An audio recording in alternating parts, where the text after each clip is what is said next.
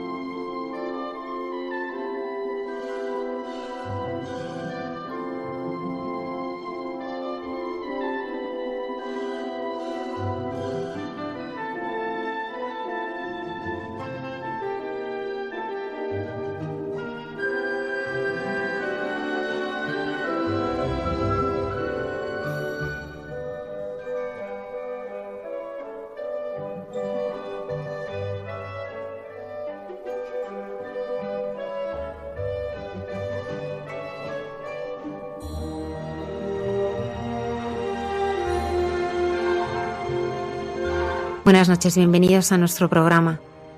El AUBI móvil experimentó que la medicina no podía responder a las preguntas que enfermos y familiares le hacían sobre la vida y la muerte. Y Daniel Robledo decidió responder la llamada que había escuchado en su juventud a seguir al Señor en el sacerdocio, renunciando a sus proyectos de tener una familia numerosa. Hace poco más de un mes, este médico de 52 años se ordenaba en la Catedral de Cádiz y esta noche comparte con nosotros su testimonio. Infectados por el COVID en la soledad del aislamiento, Miguel y María Vi, un matrimonio de cantautores católicos, experimentaron que la Virgen les cogía fuerte de la mano y les ayudaba a descubrir en la debilidad la fuerza que solo Dios puede dar. Hoy nos lo cuentan en nuestro programa. Yo solo sé que era ciego y ahora veo. En los Evangelios se nos narra cómo el Señor curaba de la ceguera, y Cayetana Jairi Johnson nos desvela la profundidad de estos signos que hizo Jesús en su tierra. El padre Miguel Márquez nos enseña a descubrir a los demás como hermanos que nos ayudan a romper el muro de nuestra soledad. Nos enseñaba San Juan Pablo II que, vencido por el amor, el sufrimiento humaniza y diviniza aquel que se deja conducir dócilmente por el designio del Padre. De las enseñanzas sobre el dolor y el sufrimiento del primer Papa polaco, dialogan la hermana Carmen y José Manuel en Entre tú y yo. Saludamos a Antonio Escribano en el control y a Lola Redondo en las redes sociales. Muchas gracias por acompañarnos.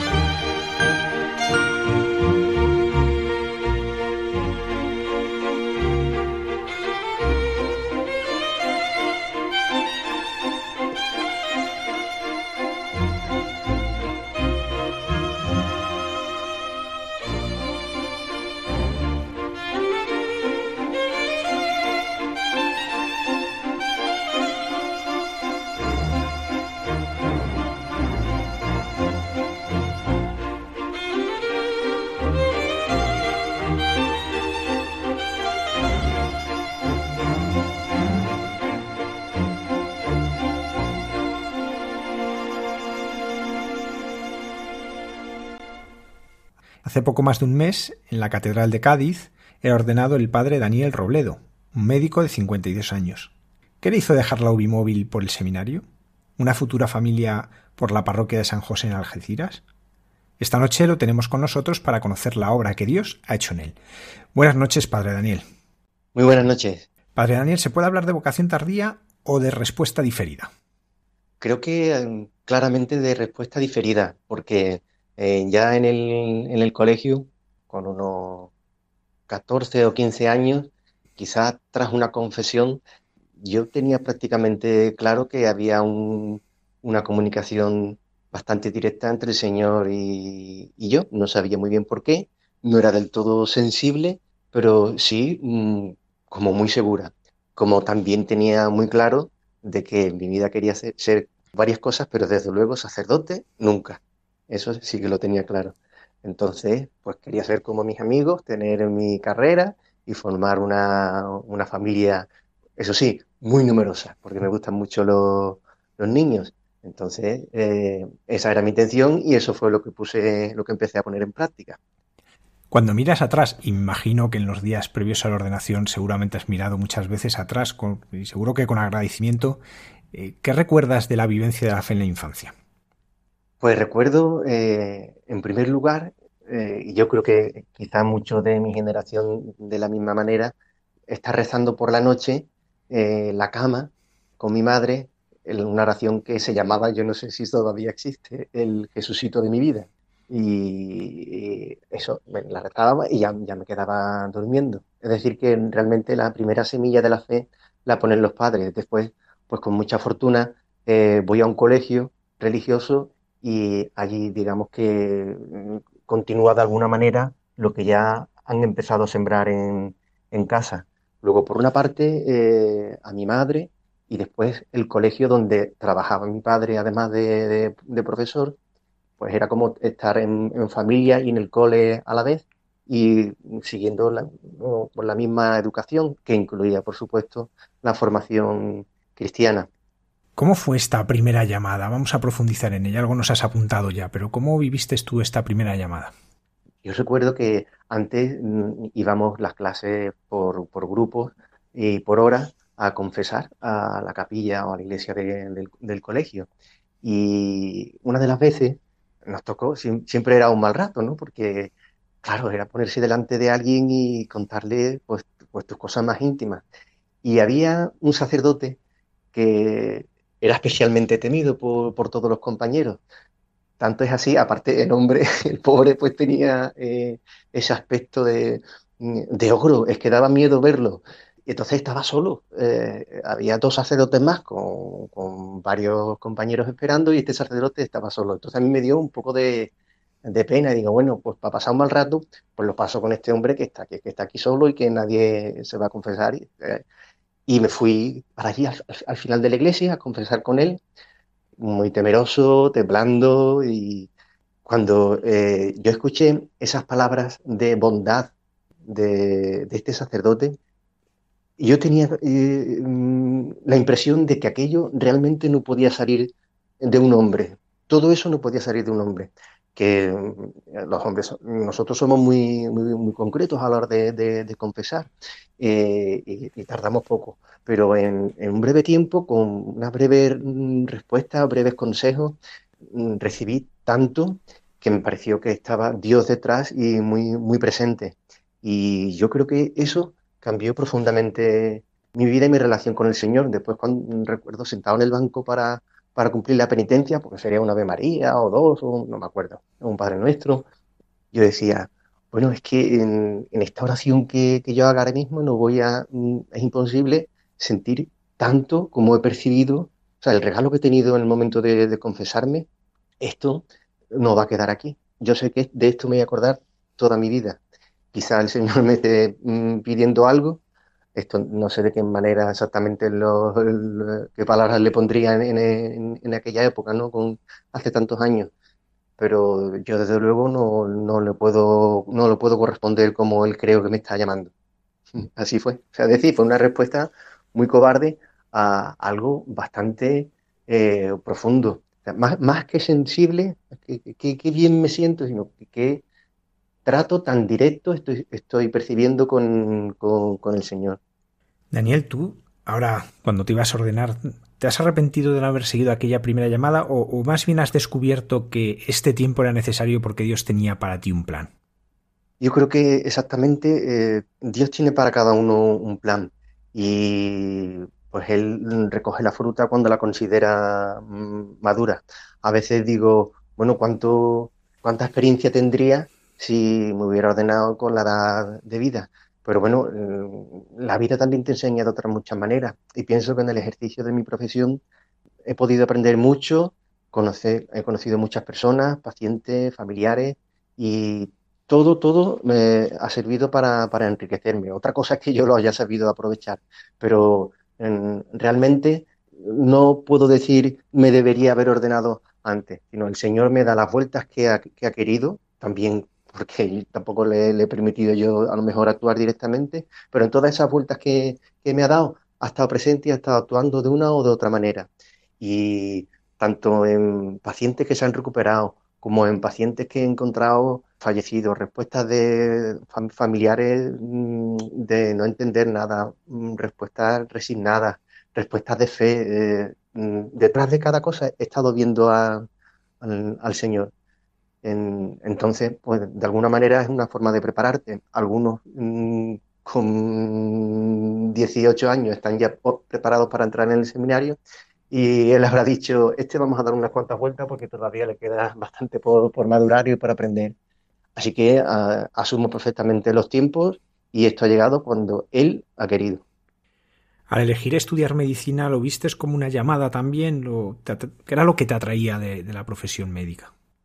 Me atraía el estudiar al, al, ser humano eh, en sus distintas dimensiones, porque era una manera de, servir. Eh, yo decía, con todo mi respeto a cualquier profesión, ¿no? Eh, hay que ver lo que estudia un, un abogado, un estudiante de derecho, la de horas que echa para aprender cosas que realmente no me interesan mucho, pero aprender sobre lo que el, ser humano tiene por dentro, cómo se puede ayudar a que, a que, a que se cure un órgano o, lo que está dañado o, el cuerpo entero, o incluso un problema psicológico o una patología psiquiátrica, es que se está en la intimidad de una persona también y se, y se lo puede hacer mucha, mm, mucho bien. Lo que ocurre es que realmente te falta un paso final y es terminar el acompañamiento con, pues poniendo a Dios por medio. Que vamos, nunca lo, lo quité de, de, mi vida, más cuando tenía consulta tenía una estampa de la Virgen encima y después eh, siempre llevaba el rosario en el bolsillo cuando trabajaba en la UBI porque no podía llevar la estampa de la Virgen, no sería, no parecería eh, normal. Trabajaste en un UBI eso suena a pues a carreras, a palpar el peligro, a, a vivir muchas veces eh, cosas muy duras, muy difíciles. ¿Cómo has vivido tú todos estos años, especialmente estos años que has pasado en la UBI móvil? pues con, tocando la muerte prácticamente con las manos, tocando la muerte y valorando la vida y viendo pues que realmente mm, no somos nada, que hoy sí y mañana no. Eh, fíjate que una de, de, las oraciones que más me impresionaron a mí al entrar en el seminario fue la oración de completa al final del día, la que hacemos cuando eh, el Señor nos eh, decimos, el Señor nos conceda una noche tranquila y una muerte santa. Y decía, bueno, es que está diciendo que es posible que eh, no pasemos de esta noche y estamos pidiendo que la muerte sea santa, de esta noche para mañana. Pero bueno, si estamos estupendamente. Pues cuando vas a un accidente de tráfico, de moto, de coche o, algún precipitado eh, o, algún infarto fulminante, eh, cualquiera de estas patologías, te las encuentras directamente, algunas puedes puede, puede sacarla adelante, o, otras no eh, pues ves el valor de la vida y, también el valor de la muerte y la línea tan fina que separa lo uno de lo otro. Me sucedió en una ocasión eh, que me llamaron de un chalet en una zona muy, muy hermosa de la costa de Cádiz, eh, porque alguien se había caído a la piscina y no respondía. Y efectivamente este hombre estaba con su máquina limpiando la piscina y hubo un corto, una descarga, y él y el perro eh, fallecieron eh, al instante. Es decir, cuando llegamos no pudimos, no pudimos reanimar a, ese, paciente. Y me contaba la, esposa, como podía, que acababa de jubilarse, que el sueño era tener un chalet en esa zona con piscina y tener un coche muy bueno que tenía también allí aparcado en el chalet y estar allí con su perro, su esposa y cuando sus hijos se acercaron para pasar pues toda la jubilación. Pues mira por dónde, el primer día antes de llenar la piscina, cuando eh, él estaba limpiando, eh, aquello estaba precioso, eh, pues sucedió eso.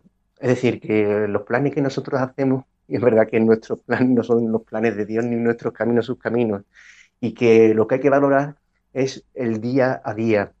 Hoy, este día de hoy me, me tengo que entregar al Señor. Es decir, tengo que entregarme a los demás y tengo que aprovecharlo al máximo. Quiero que Él esté orgulloso de mí y, yo, como más feliz puedo ser, es estando en contacto con Él, mediante la oración, mediante el trato con, la comunidad, mediante el trato con los enfermos, mediante el resto del rosario, mediante una exposición del Santísimo y toda la labor que se puede hacer en una comunidad parroquial que es muy grande, infinita. Tú también tenías un proyecto de vida familiar, tú mirabas a una vida, a casarte, a tener hijos. Eh, ¿Qué sucede para que vuelvas a esa llamada de la adolescencia? Quizás en las situaciones límite es donde a veces eh, uno eh, medita de una manera más, más, reposada, porque si conocía a una, a una chica que yo decía, bueno, mejor que esto, lo tiene todo y estaba enamorado de, ella y, creo que ella de mí también. Entonces yo decía, bueno, pues va a haber que plantearse formar una familia. Eh, sin embargo, también en la dirección espiritual la considero fundamental a la hora de, llevar una vida de fe. Me decían, bueno, sí, sin duda esto, te hace feliz, pero es lo que más feliz te hace. Entonces yo recordaba mis años de, especialidad. Yo hice la carrera de, medicina en Cádiz, pero la especialidad la hice en Ávila. Eh, no pudiendo coger plaza en, mi tierra, digo, bueno, voy a ir a una ciudad pequeña que me permita a la vez compaginar el hospital, con poder ir a misa mm, todos los días, porque puedo tener trabajo por la mañana, por la tarde o una guardia de 24 horas, pero yo quiero tener el suficiente horario de misa mm, cerca de donde yo, mm, donde yo trabaje como para poder no faltar, no, no faltar, hacerlo, hacerlo compatible.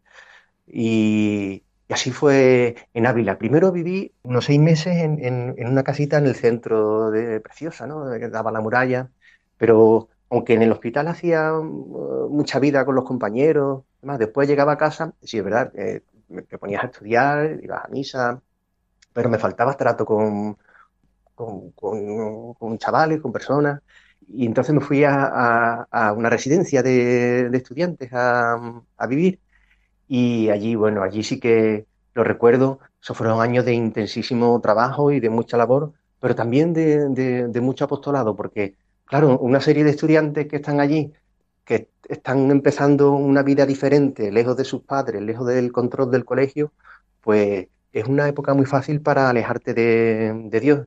Entonces tuve la suerte de, mm, estar allí con ellos. Y teníamos una capilla en, el pabellón de, de, chicos, digamos, que estaba sin, sin, usar. Bueno, pues hablé con el superior de, la orden y, puso al, Santísimo. Entonces organizamos una, una visita por la noche antes de acostarnos. recuerdo que era a las diez y media. Empecé con, uno que conocí, que era de, Málaga, siempre es más fácil hacerte con alguien cercano a tu tierra, y después que sí, con un gallego, con un madrileño, con un vasco, con...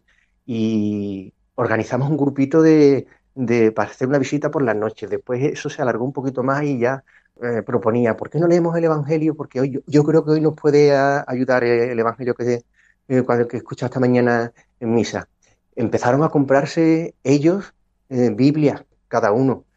Eh, entonces, aquello parecía, parecía un sueño y vamos, yo estaba como ratón en el queso. Además, en mi dirección espiritual me insistía siempre en la obra con el, con el apostolado, apostolado del apostolado.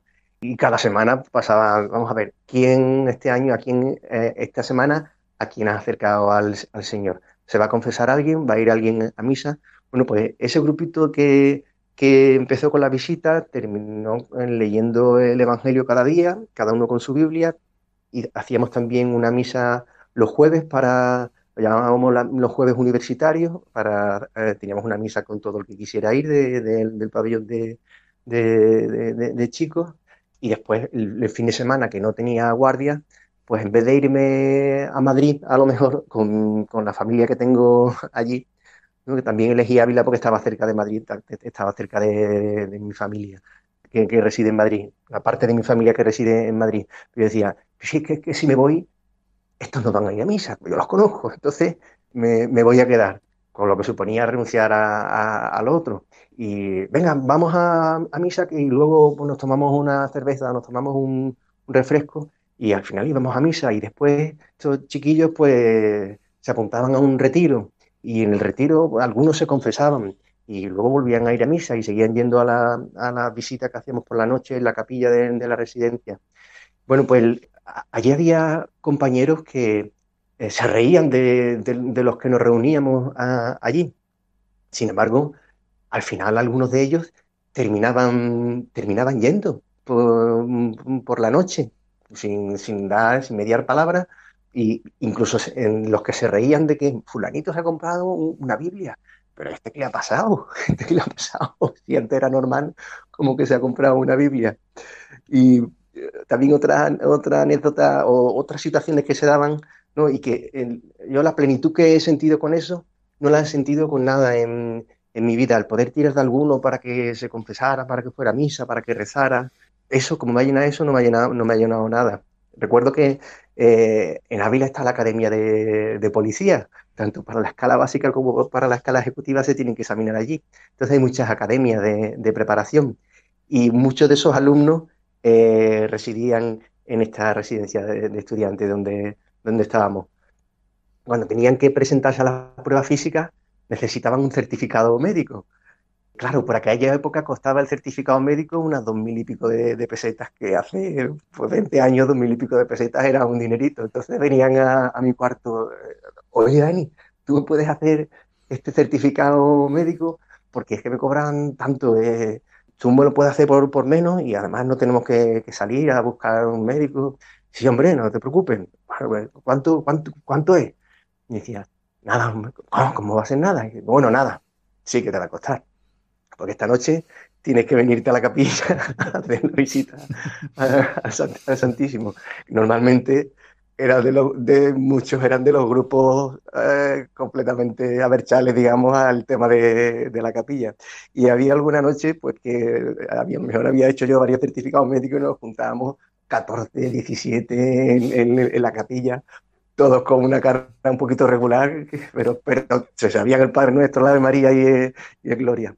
Y además, le, cuando entrábamos, los seis o siete fijos que, que, que íbamos, previamente quedábamos, cuando, cuando entremos, que se note el rodillazo en el suelo, que se escuche, como era el suelo de, de parqueo o de madera, pues al entrar ante el sagrario dábamos el rodillazo. Entonces ellos esperaban que nosotros entráramos y se quedaban asombrados de, de, porque parecía casi una caída, porque lo hacíamos más fuerte a posta, con lo cual ni se atrevían a no arrodillarse, con lo cual se veían eh, en la capilla arrodillándose, haciendo la genuflexión, luego de rodillas, rezando, esto era también, eh, o sea, no solo era anecdótico, sino que iba acompañado de muchísima oración y ofreciendo muchas cosas al Señor aparte.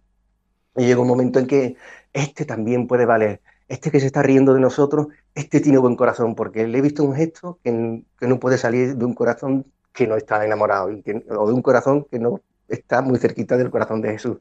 Efectivamente, eh, rezaba por él, ofrecía cosas y aparecía después por otro, con otro hacía lo mismo y también aparecía. Y, llegó un momento en que me daba miedo de pedir, porque decía, es que lo que pida se me, se me concede. Entonces, uh, todo esto viene por la, por la pregunta que, que me hiciste. Eh, ¿Te planteaste esa vocación inicial cuando tenías más cerca la posibilidad de formar una familia? pues sí, yo fui capaz de decirle a, a una persona que me llevaba, es que esto, esto no lo he sentido yo, esta plenitud, por muy feliz que haga, me haga lo otro, esta plenitud que yo he sentido al, al poder tirar de, bueno, al ser instrumento del Señor para poder tirar de, de, de, tanto para, y ayudarle en su vida eh, espiritual, eso es lo que más ha llenado mi vida. Indigno se siente uno siempre de, de estar ahí en medio y más de, ser sacerdote, pero yo creo que al final fue lo que me hizo decidirme cambiar esa furgoneta de nueve plazas que pensaba comprar para meter a toda la, familia numerosa con la que yo eh, también he soñado muchas veces, pues por un pues por otros planes, ¿no? Padre Daniel, al entrar al seminario, pues te encontrarías eh, que muchos de tus compañeros podían ser hijos, porque por edad podían haber sido tus hijos. ¿Cómo, cómo fueron esos años? ¿Cómo eh, los has vivido? ¿Qué ha sido lo más difícil de esta vida del seminario y qué ha sido lo más gratificante? Sí, había un, escalón de, edad, pero realmente se puede aprender de todo el mundo ciertamente veía muchas actividades, mucho comportamiento un tanto infantilizado, pero después decía, bueno, pero es que yo a su edad, como poco, eh, era así y además ellos han tenido la valentía de decir que sí en la flor de, su juventud. A mí me parece heroico, a mí me parecen héroes eh, eh, esos, ellos que dicen que, que sí. Entonces, mm, es verdad que el, ambiente es un poco, parece que te sale de, tu entorno, pero también se le puede sacar, se le puede sacar provecho. Lo que más me ha costado quizás es el estar en un régimen, entiéndase, de, interno, mm, acostumbrado a, pues a, salir para trabajar, a, salir para estar con amigos, a salir para, pues para todo, ¿no? Para ir al fútbol, para ir a los toros, para ir a pues estar encerrado y, renunciar a todo eso. Lo que ocurre es que también te das cuenta de que renuncia, o sea, no lo haces como una renuncia, no lo ves como una renuncia, sino que es producto de este, esta palabra que tanto hay que cuidarla, ¿no? Es producto del amor, ¿verdad? Que, que, ni siquiera tú has puesto, sino que te han puesto, que te han sembrado, esa semillita que te han puesto desde, desde pequeño y que el, Señor se ha encargado de ir, de ir regando poco a poco en, tantas circunstancias, en tantas situaciones, en la que es la que te tiras para al final no considerar eso ni un internado, ni un encierro, ni estar desfasado de, época, sino decir, esto es lo que necesito ahora para, para mejorar, para limar mis asperezas, para ir suavizando tantos defectos como, como, como tengo como, y como sigo teniendo. Entonces, pues un tiempo de purificación por supuesto, académicamente, pues es una maravilla haber podido estudiar teología y saber más sobre, sobre Dios, ya no solamente de manera espiritual, sino también, y entiéndase la palabra, de manera científica. De todo lo, ya llevamos dos mil años haciendo teología, lo tenemos más fácil para creer que los discípulos del Señor que, estuvieron pues muy, muy poquito tiempo con, con, Él y probablemente entendieran de sus palabras menos de lo que entendemos nosotros cuando cada día leemos el Evangelio que llevamos pues toda la vida escuchándolo desde pequeñitos. Padre Daniel, tú has vivido intensamente la vida de Cádiz, ¿no? Empezando por las hermandades y cofradías, pero pasando por el equipo de fútbol, que hoy está de nuevo en primera división, el carnaval, los toros, nos hablabas ahora, ¿no? ¿Cómo vives ahora estas realidades desde tu vocación sacerdotal? Hombre, pasa todo a un segundo plano porque, pero en un segundo plano no porque no te guste, sino que tienes que hacer una priorización a lo largo del día. Entonces, si, esta mañana toca eh, reunión arciprestal, después visitar a un, a un enfermo, después por la tarde tienes un ratito de despacho, ves a alguna persona en particular, tienes yo suelo dedicar mínimo tres horas al día a la, a la, confesión, la misa, después el rosario para, para, jóvenes, a ver si van poco a poco a través de la Virgen acercándose a, a la iglesia. Entonces, mm, hay días que te faltan horas para la, labor mm, parroquial, con lo cual lo, otro, pues necesariamente tiene que estar en, un segundo plano. Eso no significa que me enterara tal cual salir de misa, que el Cádiz le había ganado al Madrid 0-1, ni que me guste ver una, faena de, de, toro bien hecha de la Feria de Sevilla, de Madrid o del, o del puerto donde tantos años he estado abonado.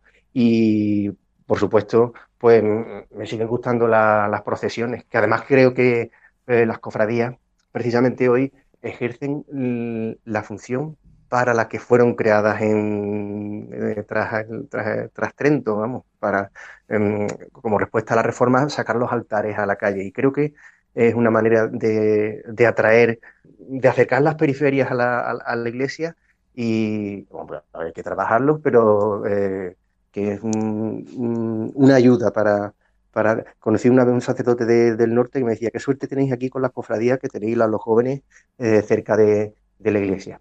Y es verdad que pueda decir esta Semana Santa me voy a dedicar a ver procesiones, pues muy probablemente tenga pocas posibilidades, pero bueno, estoy haciendo otras labores que eh, sin duda ahora eh, tienen prioridad. me sigue gustando un natural de Morante de la Puebla, me sigue gustando un gol del Cádiz, me sigue gustando un tango de carnaval, todas las mismas aficiones se siguen teniendo. Nos hablabas de la, de la vida de las hermandades y cofradías. A ti personalmente, ¿qué han aportado a tu fe? Porque uno podría pensar, después de escucharte, pues que tú has tenido una formación, tú has tenido una vida eh, cristiana. Eh, ¿Qué te aportaba a ti el vivir la, la, vida de la hermandad de la cofradía? Sí, mm, es verdad que la fe se puede vivir sin, sin una cofradía, pero también hay tantos matices que te envuelven cuando, tú conoces una cofradía y he pasado por casi todos los los lugares desde donde se puede participar, desde ser monaguillo, llevar con el incensario y disfrutar como un chiquillo, claro, echando el humo, el incienso, el incienso eh, después de, nazareno, después de cargador, después pues, llevando un paso como capataz, siendo miembro de una junta de, gobierno. Eh, las cofradías aportan mucho, aportan un arte en cuanto a imaginería, un arte en cuanto a orfebrería, cuanto a escultura, talla, música, porque son marchas específicas las que tienen y dependiendo de, que sea un paso de Cristo, un paso de Virgen, un paso de misterio, un Cristo muerto, pues cambia el acompañamiento musical, cambia el esorno floral que, lleven. Entonces, es como si a través de todos los sentidos tú pudieras acercarte al misterio de la pasión y muerte del Señor. Es verdad que a veces es necesario tener fe para aprovechar todo lo que, todo lo que percibe, pero también en ocasiones ocurre lo contrario. Empiezas a percibir, quieres conocer a, dónde te lleva eso realmente y hay muchos jóvenes que se acercan a un sacerdote después de haber pasado por distintos, distintas experiencias con una cofradía, sin que la entendieran en principio como algo que está, eh, bueno, que, que emana de la iglesia. Daniel, tú te ordenaste el pasado 19 de septiembre. ¿Cómo están siendo estos primeros días de ministerio sacerdotal en tu parroquia? Bueno, uno es muy, muy novatillo en todo, aprendiendo. Hay colaboración de muchos fieles, por supuesto. Eh, bueno, y cometiendo errores, pero siempre eh, en cada día hay, hay mucha riqueza, porque conoces la vida de, tan dura que llevan algunos, algunos fieles, que mm, parece que llegan a misa frescos de haberse levantado del sofá y llevan una jornada de haber atendido a su esposo o a su hijo que, que minusválido o de haberse dado incluso ellos una sesión de, quimioterapia y, ahí están y se confiesan con una delicadeza de, conciencia que dices tú, bueno, pues ya quisiera yo para mí eh, tener esta finura de la fe que tiene esta señora o que tiene este, este señor. Luego a toda la torpeza que uno aporta eh, por la inexperiencia, y por la falta de, conocimiento, eh, pues el Señor te regala pues todos esos fieles que se ponen en manos de, ti por el hecho de que seas sacerdote y, porque creen que detrás de ti está, está Cristo y, que lo representa real, realmente. Entonces es una recompensa enorme a lo poco que uno puede aportar cuando, cuando sale. Recordaba, yo, o sea, yo he llegado a decir, esto es como, la, la primera misa es como la primera guardia, que estás a cada momento necesitando utilizar el excusado por, los nervios y por la tensión y mm, pues, pues pasa un poco lo mismo, es algo mm, desconocido, pero que sin duda, sin duda lo lleva Dios. Y ves en una comunidad cuánto hay, cuánto hay de Dios sembrado en una comunidad. Dices tú, a lo mejor, bueno, pues ya que llego yo a una parroquia, ahora esto tiene que mejorar, esto tiene que cambiar. Hay tanto hecho ya, hay tanto que han hecho los compañeros anteriores y sobre todo está la obra de Dios ahí presente los corazones de tantos fieles que sin que tú te, te des cuenta han entrado en la sacristía para llevarse los corporales y los purificadores que estaban sucios para lavarlos en casa. Otro, otra feligresa ha entrado para, para que no te falte vino, te ha dejado una garrafa de vino porque percibió que, se estaba acabando. Otro que te va encendiendo las luces cuando se va acercando la... Otro que toca la campana a y media, menos cuarto y, dice, bueno, pues yo desde luego aquí parezco el último mono y el que menos aporta, porque están todos, tan, hay tantos trabajando para que al final pueda la misa celebrarse, por ejemplo, si se habla de misa, ¿no? igualmente del rosario, cualquier otra actividad, y que no son personas que mm, dice, dice, bueno, eh, tengo todo el día, voy a pensar en cómo puedo ayudar en la iglesia y voy a ir completamente descansado, ¿no? Que vienen de trabajar que han llevado a, su hijo a una actividad extraescolar, aprovechan para ir a misa, luego vuelven a recoger al niño, pero en el momento en que están, se entregan y se sienten eh, parte de esa comunidad, esa comunidad que a ti te ha regalado Dios y que a ti te ha encomendado, una responsabilidad que nos supera por completo. Muchas veces digo yo, ¿cómo es posible que estas manos puedan, puedan consagrar? ¿Cómo es posible que Dios permita, Dios permita eso? Y dice, bueno, igual que permite todo lo que estoy viendo a mi alrededor, que es un regalazo cada día. Y, si ya voy visitas a un enfermo que te está agradeciendo desde que llamas al, timbre del, portón el que, el, que estés allí. Es una, auténtica fiesta, vamos, y si lo confiesas y lo, lo se emocionan, eh, lloran, eh, y dices tú, no me merezco, no me merezco lo, eh, lo que tengo. Eh, o sea, mucha torpeza, mucha, mucha ignorancia, pero mm, muchos regalos cada día para, para, para, seguir bueno, con, mucha gana, con mucha ilusión y dando gracias a Dios por lo que me pone por delante. Padre Daniel, antes eras el doctor Daniel y tenías que usar mascarilla muchas veces. Y resulta que vas y te ordenas con mascarilla, ¿no? Cosa que es inaudita. Eh, ¿Qué sentido das tú? ¿Le ves un sentido a que un médico se ordene en plena pandemia? Mm, yo creo que sí, que vamos, a, mí no me ha supuesto desde luego ninguna sorpresa o ningún cambio así importante, porque claro, cuando tú te, ordenas en plena pandemia, tú has empezado en el seminario pues cinco años antes, cuando no, no, ocurría nada. Pasa a un segundo lugar por completo. Es verdad que estoy más acostumbrado a las mascarillas que, que todos los fieles, ¿no? Pero bueno, es una situación atípica también. Tengo, tengo cierto temor a que se pierda eh, la práctica, eh, el, precepto, dominical, porque hay miedo, eh, hay aforos limitados. Y hombre, desde que empezó esto, pues no se han recuperado el número de fieles que, asisten a misa. Entonces, eso, eso sí me preocupa, cómo recuperamos ese, ese hábito. Pero más, más allá de eso, eh, ordenarme en plena pandemia como si vamos, pudo ser en la catedral, si hubiera sido un despacho privado, pues me hubiera hecho la misma, la misma ilusión. Significar, significaría lo, lo mismo. Corren tiempos difíciles, pero también de esto se sacará mucho bien, para que, que sea cuanto antes, para que vuelvan a poder llenarse las iglesias y no tener que mantener esa, esa distancia que por ejemplo un autobús no se mantiene, va, más hacinado por completo, por lo menos aquí en Cádiz, no sé, en otro sitio. Padre Daniel, ¿cómo es el rostro de Jesús que tú tratas de mostrar a las personas de tu parroquia? Pues un Jesús muy humano, eh, muy humano y muy cercano, muy cercano que, que, está cada día, cada día a nuestro lado. Yo siempre le digo, ahora que estamos con el Evangelio de Lucas, que está hablando muchas veces está predicando el Señor, dice, dice, Lucas, está predicando, el Señor hablaba a miles y miles de, a muchedumbre, eh, otros días a sumos sacerdotes y ancianos, otros días a sus discípulos. Yo les digo muchas veces, fijaos, eh, se está refiriendo el Señor a sus discípulos.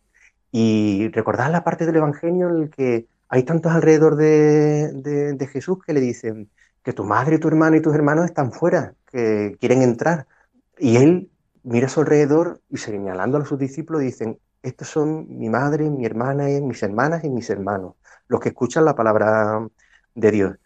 Y yo les digo, pues si vosotros estáis aquí escuchando la palabra de Dios, digo yo, también os podréis considerar, nos podemos considerar discípulos, que no me lo estoy inventando, que lo, acabamos de proclamar, que es palabra de Dios, que es palabra del, Señor.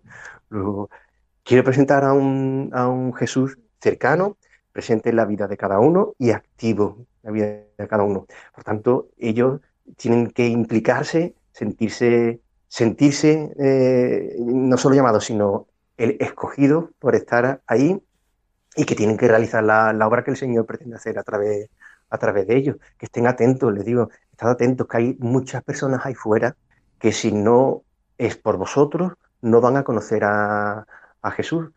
Así de importante sois para, para Él. Y también insisto mucho en que Él ha muerto por, por todos, pero que toda su sangre ha derramado por ti, por ti, por ti. O sea, que todo, cada uno de nosotros valemos el precio de toda su sangre. Y bueno, siempre el Evangelio te da oportunidad de mostrar la, cercanía del Señor, pues te permite, la palabra de Dios es tan viva, tiene tanta fuerza, es fuego que quema, que tenía sentido hace dos mil años y después te la puedes traer al año 2000, 2020 y sigue ayudándote en el día a día. Tiene su significado hoy. Y eso es lo que yo pretendo explicarle en, la breve homilía que, hago cada día. También les digo siempre, yo os, comento tres ideas que puedo entresacar, más todas las que vosotros hayáis sacado en vuestra oración, en vuestra meditación, que valen igual. Todo lo que os sirva para rezar a partir de la palabra de Dios, bueno es. En, resumen, que, que es un Dios vivo, que los quiere y que está presente cada jornada al lado de ellos, actuando al lado de ellos y pendiente de ellos y cuidándolos. Padre Daniel, ¿cómo es tu relación con nuestra Santísima Madre? Ahí lo has dicho, es mi madre. Antes de, irme al seminario, puse en sus manos eh, mi vocación y, la he renovando permanentemente. Yo creo que mm, nadie puede llegar a, Cristo sin María, y que todo lo que viene del Señor, todo lo que viene de Dios, llega a través de, eh, de la Virgen. Eh, es verdad que nosotros por, cultura podemos formar parte de un matriarcado y, y tendemos ¿no? a, sobrevalorar mucho a lo mejor la imagen de, una madre, pero en este caso es que Dios ha querido hacerse hombre, eh, venir al mundo a través de, de la Virgen y la carne de Jesús, como yo le digo, es carne de María. Entonces, eh, eso ya de por sí es sobrecogedor. Y me he encomendado tantas veces a, ella y he encomendado tantas almas. Una vez María es tan cortito, eh, y yo sé que gusta tanto en, el cielo, es un trato continuado con, ella. La considero madre, muy, muy madre mía. Yo muchas veces digo, es madre de la iglesia, es madre de Dios, es madre de todos los creyentes, pero también es mi madre, es madre mía. Y como madre mía que es, la trato como, como, hijo. Y muchas veces le doy gracias y le, pido cosas y rezo mucho. El objetivo siempre eh, llegar, a, Dios, pero eh, a través de ella es como es más, como es más fácil. Y, se hacen en, el día a día, con, oraciones sencillas, con ejaculatorias, con, y muchas veces eh, realmente te das cuenta de que como rezas en la letanía del rosario, que es estrella de la mañana, que auxilio de los cristianos, salud de los enfermos, refugio de los pecadores, auxiliadora de los afligidos, es, que lo es para un, para un cristiano, todo lo que lleve el sello de la Virgen es garantía, es garantía de Dios. Así lo vivo yo. Padre Daniel Robledo, médico que se acaba de ordenar sacerdote. A los sacerdotes recién ordenados se les besan las manos, pues queremos besar virtualmente sus manos todos los oyentes del programa. Muchas gracias por acompañarnos esta noche. A vosotros. Buenas noches.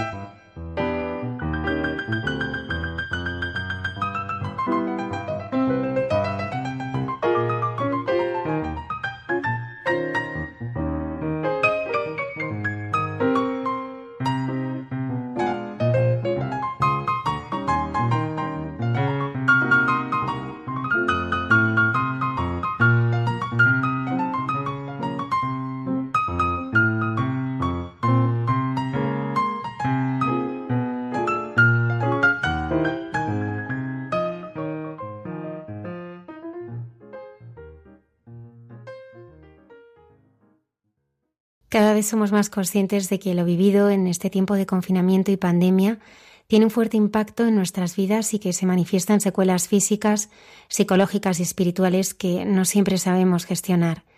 Esta noche tenemos a unos buenos amigos del programa que han sufrido la enfermedad y que gracias a su fe han sabido también vivir esta situación unidos a la Virgen. Son María y Miguel, cantautores católicos casados desde hace 28 años, padres de dos hijos, Miguel y María, y desde 2009 se dedican a evangelizar con su música y han publicado cinco discos y están preparando otros dos. Buenas noches, Miguel y María Vi. Eh, buenas noches, Almudena. Buenas noches. Bienvenidos. ¿Cómo os ha afectado a vosotros esta enfermedad? Bueno, pues eh, la verdad es que podemos decir que para nosotros pues ha sido, digamos que la experiencia, la experiencia más fuerte a lo largo de nuestra vida. Eh, ha sido una mezcla de, en principio, de miedo, de confusión y bueno, que y gracias a Dios que pues que ha terminado en, en esperanza, en tranquilidad y sobre todo en, en, en coger una, una fuerza y un, una consistencia espiritual que, que, posiblemente antes en una vida más, digamos, más, más tranquila o más, más mundana, eh, pues no teníamos. Entonces, la experiencia para nosotros, pues eh, humanamente eh, ha sido, en principio, pues como para todos, ha sido dura, con incertidumbre, con miedo, pero, pero gracias a María, gracias a la fe, digamos que ahora estamos en un momento de, de confianza, de esperanza y de, de, buscar una tranquilidad en poniéndonos en los, en los brazos, en los brazos de María. Es nuestro sentimiento. María, ¿y cómo apareció la enfermedad? Yo me contagié al venir a casa a los pocos días, Miguel estuvo con fiebre, igual que yo. Y así fue, como con el miedo en, el cuerpo, con tan poca información como nos daban los medios de comunicación. Nos encerraron en casa, vamos, nos encerraron, claro, nos aislaron y ahí poco a poco, con el teléfono al médico, fue como pudimos ir saliendo poco a poco. Eso sí, con la esperanza siempre puesta en nuestra madre, que ella es la que nos ha dado fuerzas para salir adelante y para seguir con fuerza este, esta enfermedad. En estos 50 días, ¿qué os ha sostenido y cómo ha surgido el milagro de María? El milagro, el milagro de María, eh, perdóname, me emocionaba un poco con el modelo, es que estos 50 días han sido, han sido como un proceso espiritual. Eh, primero, primero llega el miedo, llegan las noticias, llegan los 800, 900 muertos diarios en España, sientes que el virus está en tu cuerpo, sientes dolores nuevos y cosas que, que estás, te sientes humanamente desprotegido en casa, aislado, eh, eh, escuchando que los hospitales están desbordados, que todo está humanamente como fuera de control. Y digamos que eso es el primer, digamos que es el primer, el, primer escenario en el que nos movemos en estos 50 días. Después llega, llega la Semana Santa, que es curiosamente cuando nosotros estamos con los peores síntomas y, verdaderamente vivimos el triduo pascual como, como un Getsemaní, lo vivimos como una vía dolorosa con el, con el COVID en nuestro cuerpo y, y, de una manera maravillosa y, y, providencial vivimos un domingo de resurrección en, en, el, en el cual nos empezamos a sentir mejor, en el que hay un nuevo amanecer y, y, empezamos a mejorar. Empezamos a mejorar sintiendo aún mucho miedo y los días comienzan a pasar y, y bueno, desbordados por la información que teníamos por los medios de comunicación, pero eso sí, entramos en, en todo este, en todo este recorrido, eh, entramos en un, eh, en un camino de oración constante. Eh, jamás en mi vida había rezado tanto, me había metido tanto en el mar adentro de la oración como en estos días. En el sofá de mi, de mi, del salón de casa eh, hice nuestro pequeño altar, el Santo Rosario, no sé cuántas veces al día, reflexionando sobre el Evangelio, intentando hablar con María, sintiendo cómo ella estaba en nuestra casa, cómo parecía que podía sentir sus pasos por nuestras pequeñas, las, los 90 metros cuadrados que son nuestro hogar. Y bueno, y dejándolo con el miedo humano, pero, pero con, con la confianza de que, de que ella estaba moviendo un proceso, un proceso espiritual en nuestro interior. Y, y así hemos ido comprendiendo a lo largo de este tiempo que ella nos quería transmitir algo que queremos decir al mundo. No somos dueños de nuestra vida, no somos dueños de todo lo que nos creemos que somos dueños. Tenemos la gran responsabilidad de salvar nuestra alma, porque la salvación de nuestra alma depende mucho también de que muchas almas que nos rodean se puedan salvar. Si algo hemos aprendido en estos 50 días es que no basta tener una fe de medias tintas, no de cumplimientos y de, hacer lo que parece que es políticamente correcto para cumplir. No. María nos pide y su Hijo Jesús nos está pidiendo y nos está hablando en esta pandemia. Nos está diciendo que necesitamos un nuevo amanecer, que hay que cambiar el alma y que hay que transformar el mundo. Y para transformar el mundo hay que buscar la santidad. No vale como lo hemos hecho hasta ahora. No vale. Hay que ser santos. Todos estamos llamados a la santidad. Y María nos quiere hacer santos mediante la oración, mediante el ayuno, mediante la entrega, mediante eh, el, pan, el pan, la sangre y el cuerpo de Cristo en, la Santa Misa, el valor, eh, eh, el, tener, el no poder ir a misa en, estos 50 días, cuando los templos estaban cerrados, cuando la enfermedad nos atacaba, ¿cómo recibimos ahora, Almudena, la comunión? ¿Cómo, cómo sentimos que nos cristificamos cuando Jesús entra en nosotros? Yo no lo había sentido nunca, Almudena como lo siento ahora. Entonces, no sé, sé que María Vi puede aportar mucho más, pero yo he sentido todo esto y sé que María Vi también. Yo, en medio de, en medio de ese miedo y de esa confusión que los medios de comunicación nos transmitían, sentía a María como cuando tienes un problema y vas a casa de tu madre y le cuentas ese problema y te desahogas y parece que el mundo te alivia, pues con eso, así, con esa fe, sabiendo que ella dentro de nuestro dolor y nuestra confusión y nuestra angustia y nuestra desesperación, porque había momentos de desesperación cuando todo era confusión, sabiendo que ella nos iba a llevar a buen puerto. Ella es la madre que, que todo lo consuela, es la madre que todo lo alivia, es la madre que pone remedio a todo. Ella es la que nos ha librado de males mayores, porque sí es verdad que lo hemos pasado mal, que había días que no podías ni levantarte ni moverte, pero Gracias a Dios lo hemos superado. Gracias a ella nos ha dado la fuerza y la valentía para seguir adelante, para decirle a nuestros hijos, vamos, vamos que esto no va a poder con nosotros. Esa fe que en el corazón se siente y que una madre solo te puede dar. Ella es la que nos ha inspirado en esta canción a decirle al mundo entero que con ella nada nos va a faltar, que ella es la que está al otro lado esperando que nosotros demos ese pequeño paso de estar junto a ella y ella lo soluciona todo. Con esa fe es con la que nos levantamos cada día, a un día sin fuerzas, pero con esa fe es la que nos ha ayudado a estar cada día un poquito mejor. Miguel, ¿tú qué dirías a las personas que han sufrido y están sufriendo esta enfermedad y especialmente aquellos que han experimentado la pérdida de familiares? La verdad es que humanamente es difícil. Lo voy a poner lo voy a poner eh, donde, quiero, donde quiero poner mi vida y transmitir a los demás que la deben poner. La tenemos que poner en, la tenemos que poner en, lo espiritual, la tenemos que poner en lo trascendente. ¿Qué les diría? Les diría que, que tengan fe, que la muerte de ese familiar eh, no ha sido en vano, que él está al otro lado o ella y que lo más importante que tienen que hacer por ese familiar es rezar, rezar por su alma, pedir por su alma. El cuerpo muere, pero somos eternos, estamos, estamos hechos para la eternidad y, y, sabemos que después hay otra vida y que nos vamos a encontrar. En los peores momentos y cuando, más, cuando he pasado más miedo con esta enfermedad, algo, algo en mi interior llegó a decirme que era, era como una voz que lo importante no era salvar la vida en última instancia, esta vida corporal, que lo importante es pues salvar, salvarnos para la vida eterna. Y, y Almudena, y a todos los digo, y a día de hoy, con el miedo humano como lo sigo teniendo. Vivo con la tranquilidad de saber que después de muchos años estoy estabilizando mi vida en vivir, eh, como decía el padre superior de aquel convento del medievo, de vivir mi vida, eh, vivir permanentemente en gracia de Dios, que no nos ocupe otra cosa en esta vida, que sea la primera ocupación la nuestra, en mantener nuestra alma en gracia, a través de la oración, de los sacramentos, de la confesión frecuente, de coger el asperón y restregar constantemente nuestra alma y limpiarla del pecado.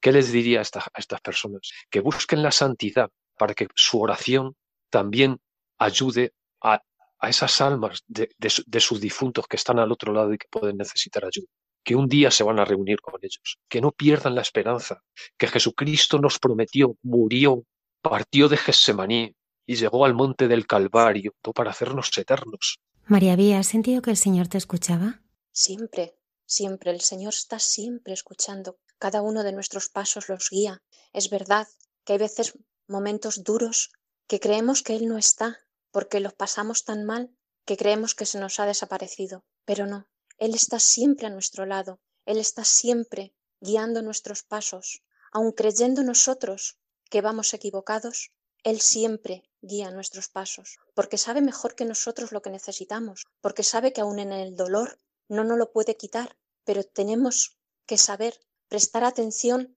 a lo que Él nos va diciendo cada día en los acontecimientos de la vida, en los, en los momentos incluso más difíciles, Él siempre está a nuestro lado, porque nunca, nunca desecha cada una de nuestras oraciones, nunca desecha cada una de nuestras peticiones y cada uno de nuestros sentimientos que pedimos con el corazón. Lleváis ya muchos años cogiendo vuestro coche, cargando los instrumentos para llevar vuestra fe y esperanza hecha música parroquias, residencias de ancianos y allí donde os llamen. ¿Qué os hace seguir? Bueno, Almudena, primero, primero es un empeño de Dios, no, no es nuestro. Sentimos que, que Él es el que sale a nuestro encuentro, Él es el que nos pone la carretera, el que nos pone el camino, el que nos abre las puertas, el que nos frena en seco cuando nos tiene que enfrenar. Y bueno, eh, ¿cómo, cómo? Pues eh, es una experiencia de vida. Eh, es, es como un, recordaba una, una serie que hace muchos años salía en televisión, es como un camino, como un camino hacia la eternidad. vas, vas sintiendo que, que Dios tiene esta manera de ser, que utiliza, está utilizando la música y los viajes, pues para, para convertirnos, para transformarnos. La vida del hombre, la vida del hombre es, eh, es no es otra cosa que, que hacer una buena preparación para la muerte corporal, como decía el hermano San Francisco de Asís, prepararnos bien para la hermana muerte y para celebrar esas bodas con el Cordero. O sea, eh, este sentimiento, esto que, que, que, que comparto hoy con, con todos eh, está cada vez más vivo en nuestro hogar. Cada vez lo hablamos María y, María yo más, cada vez hablamos, sentimos que los meses y los años van pasando y nuestro, nuestro, nuestro diálogo es la eternidad y lo hacemos extensivos a nuestros hijos cuando estamos comiendo, cuando tenemos momentos familiares.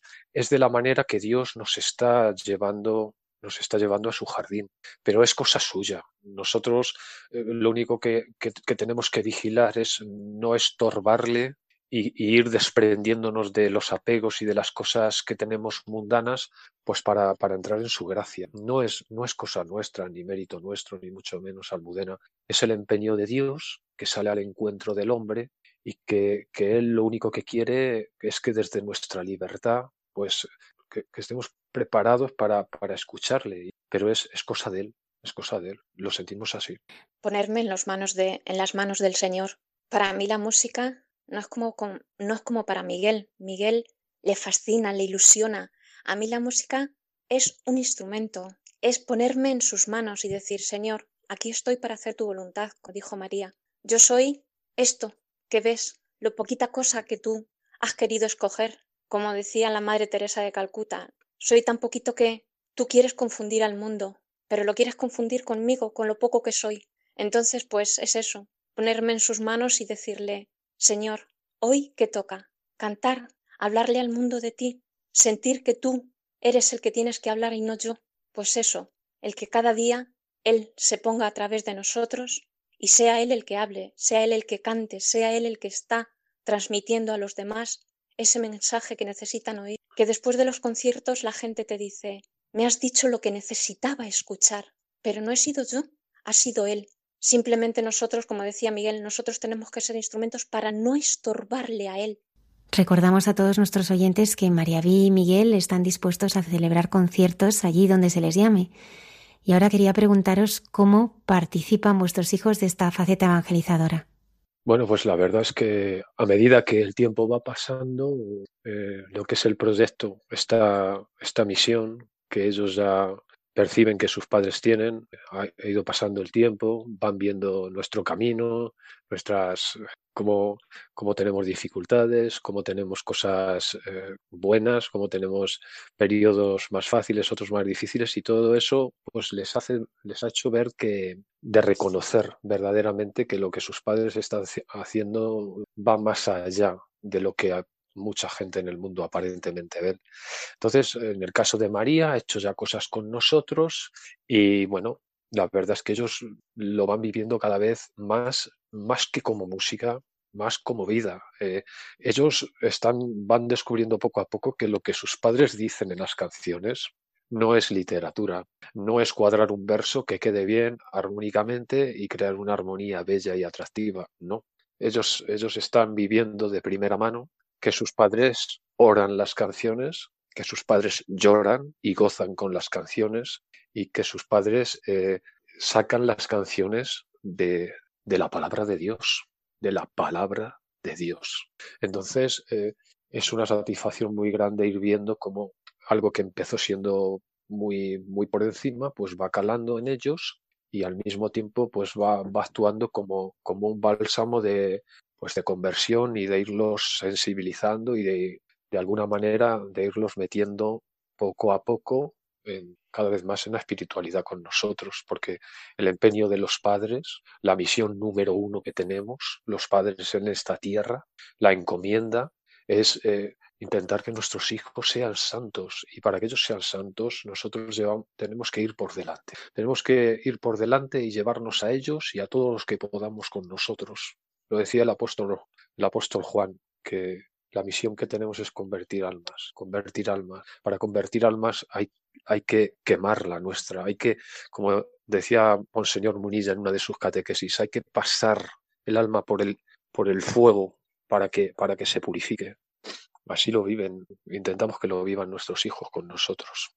Nosotros somos poca cosa, pero tenemos un empeño muy grande, un empeño en en buscar a Dios sobre todas las cosas. Y como decía Miguel, los más importantes son nuestros hijos, es nuestra familia, es nuestro entorno, son nuestros amigos, son nuestros seres queridos. Por eso nosotros tenemos que luchar cada día, cada día, en primero, en ser nosotros un poco mejor. Hoy me tengo que empeñar en ser un poquito mejor que ayer y en ver las cosas un poquito mejor que ayer. Y así, no demostrar, pero sí hacer sensibles a los demás de que esta vida va en serio, va en serio para buscar solamente una cosa, la otra, la otra que nos está esperando eternamente. Y en ello están nuestros hijos, en ello está la gente que queremos, la gente que nos rodea. Nuestros hijos yo creo que se van sensibilizando y van viendo que nosotros lo hacemos en serio, que no es un pasatiempo. Entonces a ellos les va calando poco a poco y supongo que se darán cuenta antes, se darán cuenta después,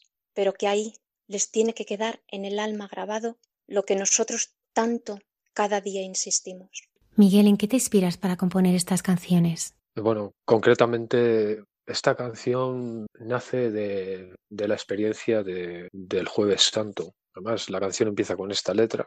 Y bueno, es simplemente expresar lo que, lo que has sentido con las palabras más sencillas. Y en la soledad de, de este jueves santo inolvidable de 2020, eh, en la madrugada, lo recuerdo bien, rezando, hubo un momento, Almudena, hermanos, hubo un momento que yo me sentía muy mal, muy mal físicamente, sentía, sentía ahogo y eh, sentía que parecía que me faltaba hasta la respiración y, le supliqué a María, supliqué a María, Madre, sáname, ayúdame, Madre.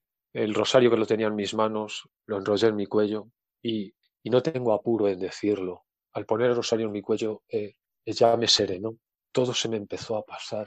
Eh, caí como en una tranquilidad y en una paz muy grande. Ya sentía que respiraba mejor, una paz que yo no sé explicar, me, me, me llenó el corazón y, y entonces esa, esa, noche empecé a comprender que María estaba en nuestro hogar, que sus pies santos paseaban por nuestra casa, que, que estaba pendiente de nosotros, que, que, que, cada vez María que desgranaba con, con el Santo Rosario tenía una respuesta.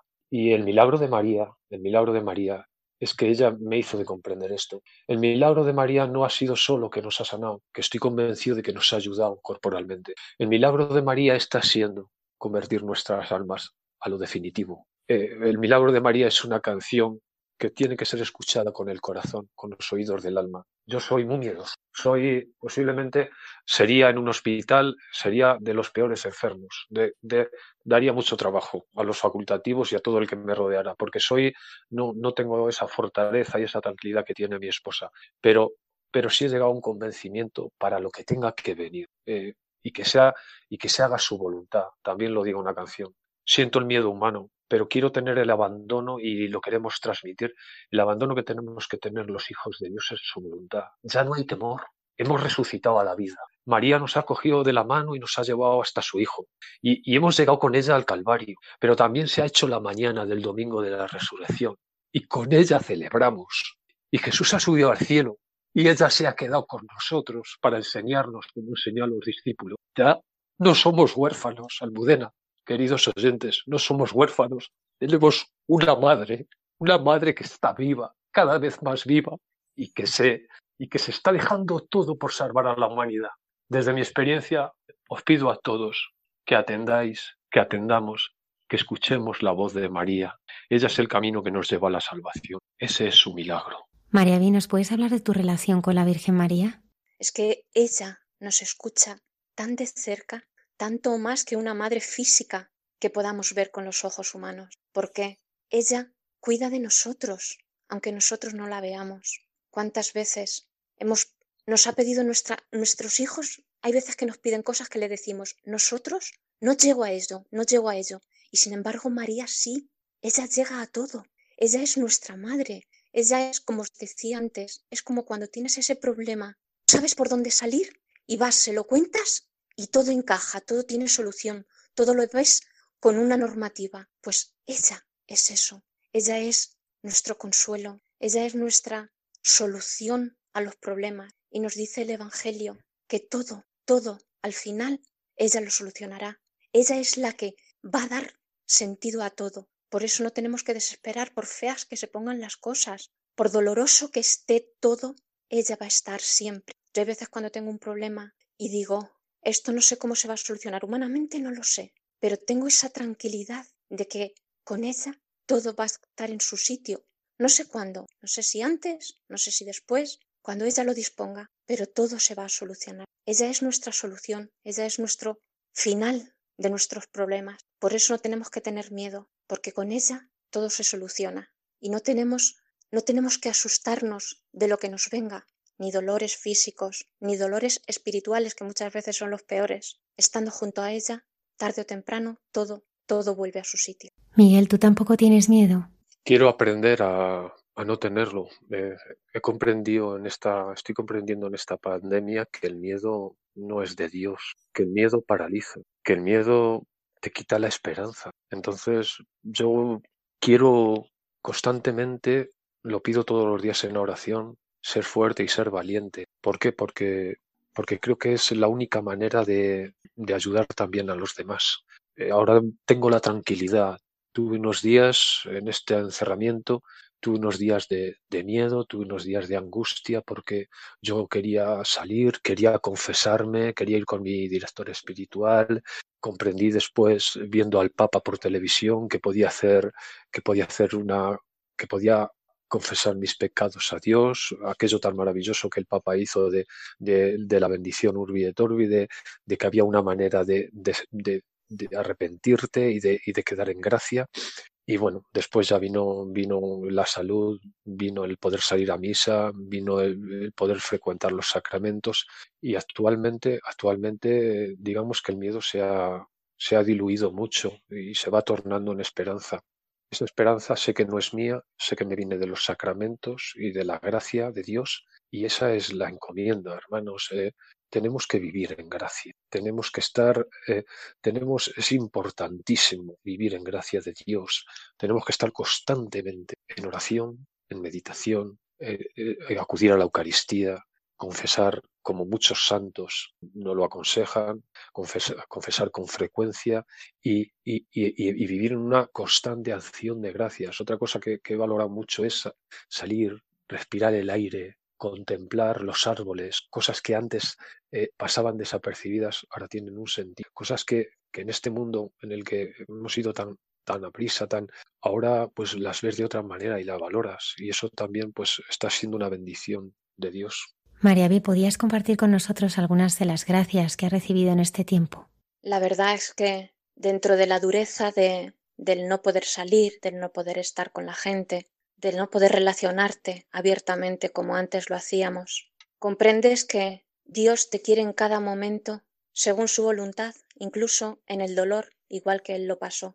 Hay que saber que realmente Él es la solución a todo. Los sacramentos, como decía Miguel, son tan importantes, son tan necesarios. El estar en gracia, el vivir cercano a Dios, nunca nos puede faltar la conexión con nuestro Señor, nunca nos puede faltar esa manera de sentir en el alma a Dios y a nuestra Madre. Todos sabemos que no somos nada, nada, si no tenemos a nuestro Señor. Por eso hay que insistir cada día en limpiarnos a nosotros para poder, como decía Miguel, para poder ser santo, para buscar esa plenitud que Dios nos, nos quiere limpio. Al cielo no puede pasar nada que esté manchado. Por eso tenemos que tener ese empeño tan grande en buscar la santidad, en buscar el favor de Dios, en buscar su santo nombre. María nos acerca a ello, nos da la solución y nos indica el camino que tenemos que seguir. Por eso no tenemos que perder no tenemos que perder nunca la esperanza, por difíciles que se pongan las cosas, que sea el camino, no tenemos que perder esa esperanza y ese amor a Dios que nos hace sentirnos cada día más libres y más cercanos. Sabemos que muchos de nuestros oyentes son seguidores vuestros. Para aquellos que nos conocen, ¿dónde podemos encontraros y escuchar vuestra música? Bueno, pues eh, simplemente pues en nuestro, en nuestro canal YouTube, en YouTube, Cisadar, Miguel y Mariavi, eh, ahí tienen a su disposición pues nuestros dos últimos discos, Familia y Hora et Labora. Próximamente vamos a incorporar al canal pues dos eh, Familia 2 y, y, un disco que pues que hemos grabado por encargo para la Orden del Verbo Encarnado, un disco de que básicamente va a ser de oración, de una espiritualidad muy rica de, de su fundadora, una mística francesa, la madre que está ahora en proceso de beatificación, Jean, Jean de Matel. Entonces, pues nos pueden encontrar en nuestro canal, nos pueden encontrar también en, todas las plataformas digitales, siempre Cisadar, Miguel y Mariavi. Y bueno, pues luego tenemos, eh, tenemos también eh, tenemos un blog cisadar.blogs.com en el que pues ahí pues viene nuestra biografía, viene nuestra pequeña historia, vienen nuestros vídeos y pueden conocer pueden conocer la naturaleza la naturaleza de nuestro nuestro proyecto que no es otra que pues el camino de la iglesia. Cisadar no es, Cisadar no, no tiene naturaleza propia. Cisadar nace del magisterio de la iglesia, de, de un amor muy grande a la palabra de Dios y al catecismo de la iglesia católica y pues bebemos de las fuentes de la iglesia. Entonces, eh, en YouTube, en nuestra página, en Facebook también estamos, Cisadar, Miguel y Mariavi, y, y luego tenemos también un grupo en Facebook, Miguel y Mariavi, la música de Dios, en el que bueno pues se pueden agregar porque lo actualizamos constantemente y pues ahí tenemos vamos poniendo todas las novedades que tenemos. También hacemos ponemos el evangelio del día ponemos el rosario. Pretendemos que nuestro proyecto trascienda más allá de lo musical. La música es el, medio pero pero en definitiva nos, nos, nos, sentimos misioneros de la palabra de Dios y, y nos interpela para, para llevarla para llevarla y compartirla con los demás. Miguel, ¿cómo crees que debemos vivir ahora? Ante, ante el escenario que tenemos, eh, este escenario humano de, miedo, de desconcierto, de, no saber cómo van a salir las cosas, pues ante, este panorama, digamos que, que, la actitud que nos corresponde y que tenemos que tener como, como hijos de Dios es, es, una actitud de, de, abandono, de abandono en, en su voluntad y, ese pedírselo, porque nosotros por nuestras propias fuerzas no tenemos capacidad para llegar a este nivel, pero si se le pide, si se pide con el corazón, Dios, Dios otorga estas cosas. Entonces es pedirle ese, ese abandono que nos va a quitar el miedo, que nos va a abrir a la esperanza y que, y que, y que nos va a hacer de ver las cosas eh, con una actitud de, de, ponerle a Dios como, como un cheque en blanco, decirle, Señor, aquí estoy para que tú en mí, en mí, en mi vida, hagas tu voluntad.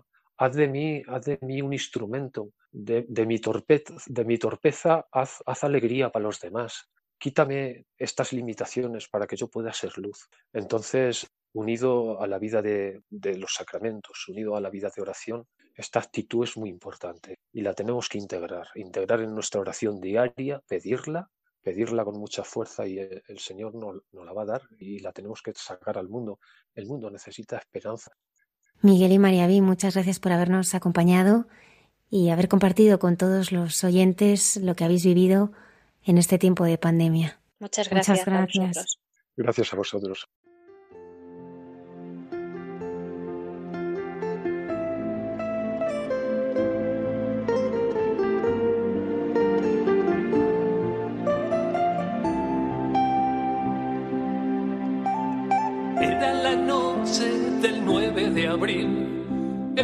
Santo de 2020. Siento que el virus está en mi interior. Tengo el COVID-19. Con tu rosario cubrí mi garganta y la oración serenaba mi alma. Se une mi angustia a la de tu hijo. Cruzo con él mi mirada pase de mí este cáliz, que se haga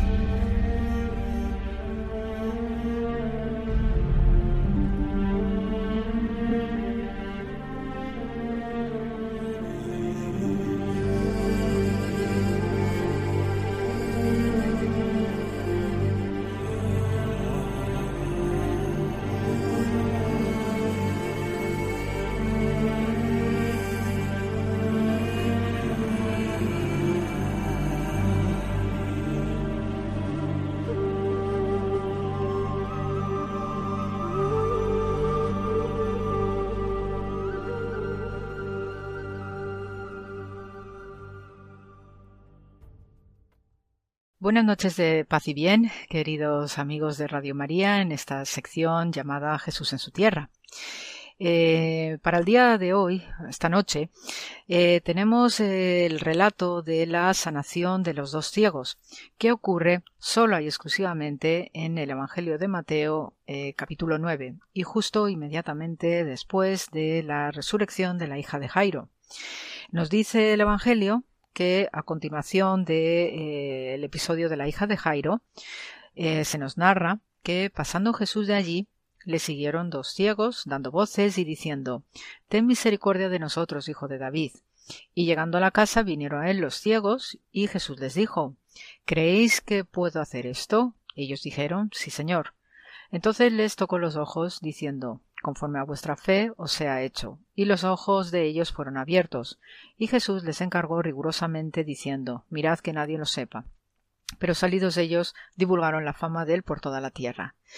Eh, este episodio y sobre todo la sanación por medio de, una, de un acto de fe también tiene su paralelo pues en la mujer sangrante que también os he comentado recientemente que precisamente por la fe eh, de esta mujer al tocarle el manto de Jesús también quedó sanada. Eh, el tema de la ceguera en el judaísmo tiene tanta importancia por su gravedad y al mismo nivel que la lepra. ¿eh? Ya os comenté también en otro programa acerca de la importancia eh, del mundo de la lepra en el judaísmo. Eh, enfermos que eran sistemáticamente apartados del mundo de la vida cotidiana, se les sacaba de las ciudades preferentemente para evitar contagios y que se extendiese aún más a niveles pandémicos.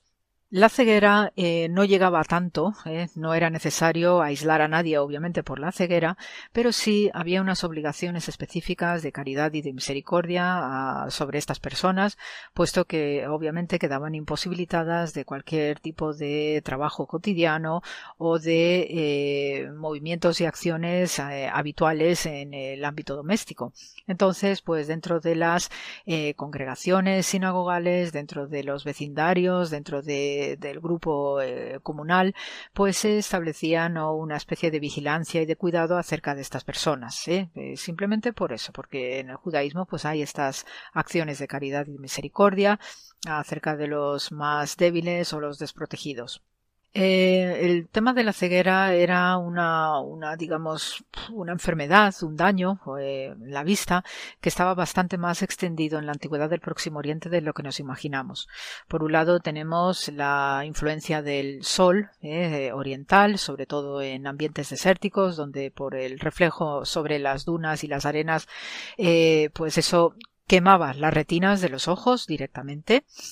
Y también se consideraba la ceguera pues desde un punto de vista de, eh, de la edad, de, de, la que uno progresivamente va quedándose sin vista, fruto de, por ejemplo, cataratas u otro tipo de enfermedades. Y por tanto, pues había algún tipo de medicina preventiva que consistía en una serie de, de, ungüentos higiénicos que se aplicaban sobre los ojos, ¿no? Y eh, eso también servía para tratar diversos, eh, diversos, eh, diversas enfermedades como la conjuntivitis, entre otros. desde el punto de vista de protección de los ojos, surge el maquillaje. Eso que llamamos col ese eh, bordeado eh, negro o oscuro que hacemos alrededor de, de los párpados, eh, tiene un origen precisamente en esta zona próximo oriental como no solamente por el tema estético, que eso ya después vendrá a continuación, ¿no? unos ojos bellamente pintados, pues obviamente sugieren mucho, pero principalmente el, origen de este delineado de los ojos con el col, que es un mineral, pues ayudaba y protegía higiénicamente a los ojos. Y también desde el punto de vista simbólico eh, evitaba el mal de ojo, eso que era una gran superstición en la antigüedad oriental, también a lo largo del Mediterráneo, y había una preocupación especial acerca de este tipo de mal de ojos que podía afectar pues a la salud, al bienestar, a la fortuna de todos los que eh, estaban afectados. También había algún tipo de operaciones quirúrgicas, eh, como se puede ver en algunas prácticas que se realizaban en la antigüedad. Y después tenemos algunos personajes bíblicos famosos también por sus cegueras. Eh, tenemos Isaac, el patriarca Isaac, que eh, gracias, entre comillas, a su ceguera, pues se produce el robo de la primogenitura de eh, Esab a favor de su hermano Jacob. Toda una historia de verdad de película orquestado por la madre de los hermanos gemelos, Rebeca. también eh, se destaca cuando, eh, o, el aspecto contrario, ¿eh? es decir, que la ceguera siempre estaba asociada a cuando uno entraba en años y cuando se llegaba a, una, a unas edades, pues se esperaba ¿no? que las personas tuviesen algún tipo de ceguera, bien por cataratas o por otro tipo de infecciones propios del momento y del lugar. Aquellos ancianos que conservaban la vista se consideraba que era algo prodigioso y que además tenían una bendición especial venido del cielo. Eh, también, y desde el mismo plano simbólico y sobrenatural, se creía que la ceguera era un castigo causado por Dios. Y entonces eh, tenemos el episodio de Deuteronomio 28, donde eh, Israel viola la alianza con Dios y es amenazado con quedarse literalmente ciego. Después también se considera desde la literatura sapiencial, eh, por ejemplo en Proverbios 30, que la ceguera es parte del pastor que muestra negligencia, es decir, el pastor, que no solamente representa una figura eh, bucólica y pastoril, que guía ovejas, guía cabras, guía vacas, sino también desde el punto de vista más amplio y representativo representa el buen y el correcto liderazgo. Entonces la ceguera, desde el punto de vista simbólico y con este lenguaje poético del libro de Proverbios, indica cuando el pastor está siendo eh, descuidado y no sabe conducir o liderar correctamente su ganado o su manada, que equivale a no ser capaz o competente de, liderar al pueblo también. Y por tanto, eh, se considera un, un castigo importantísimo eh, y así está registrado en el código de Hammurabi que uno de los eh, aspectos punitivos que tiene el derecho en, este momento del próximo Oriente Antiguo es castigar al reo a que una ave de presa le extirpe los ojos. Entonces, en ese sentido, ya poco que uno haya visto películas, por ejemplo, de ambiente medieval, a veces se ve algunos reos que están expuestos al aire, encadenados, y algún ave, tipo cuervos o, halcones, pues les eh, saque los ojos directamente a estos eh, presos también, desde el punto de vista teológico, la eh, recuperación de la vista se considera una justa restauración sanadora por parte de Dios. También el tema del ojo por ojo que existe en la famosa eh, fórmula bíblica y también del código de Hammurabi de, eh, de la ley del talión eh, no hay que tomarlo de manera literal o de manera eh, hiperrealista, porque eh, en el fondo lo que hay detrás de esta norma de la ley del talión del ojo por ojo y su continuación diente por diente no es que a la persona que hubiera sido acusada de algo pues se le sacasen los ojos o se le sacasen los dientes, sino que simplemente es una forma de exageración para eh, representar adecuadamente que la, eh, lo que tú debes pagar a cambio del daño que hayas causado debe ser del mismo nivel de exigencia y de proporcionalidad que ese ojo o ese diente que hay detrás de la ley del talión. Como se sabe que cuando eh, uno se queda ciego, pues queda inhabilitado, pues de la misma manera que uno ha inhabilitado la buena fortuna o incluso la salud o la propia vida del prójimo, tú debes devolver con la misma proporcionalidad del daño que has hecho, del mismo modo que la ceguera a ti te deja imposibilitado para realizar una vida normal. Entonces, eh, sabemos de algunos episodios eh, bíblicos como el de Nahash, el amonita, y cuando hablo de amonitas hablo de un grupo cananeo que actualmente representa más o menos el país de Jordania y debido a los amonitas tenemos la capital de Amán de Jordania. Entonces, eh, este eh, episodio de Nahash la Monita, que está narrado en 1 Samuel 11, nos revela cómo este hombre demanda la, eh, eh, sacar el ojo de todo el pueblo de Gilad para que perdonase la ciudad. Es decir, esta amonita iba a conquistar esta ciudad de Gilad y entonces para evitar esa conquista pues exige, ¿no? como una compensación y como una forma de derrota que todo el mundo se sacase el ojo derecho.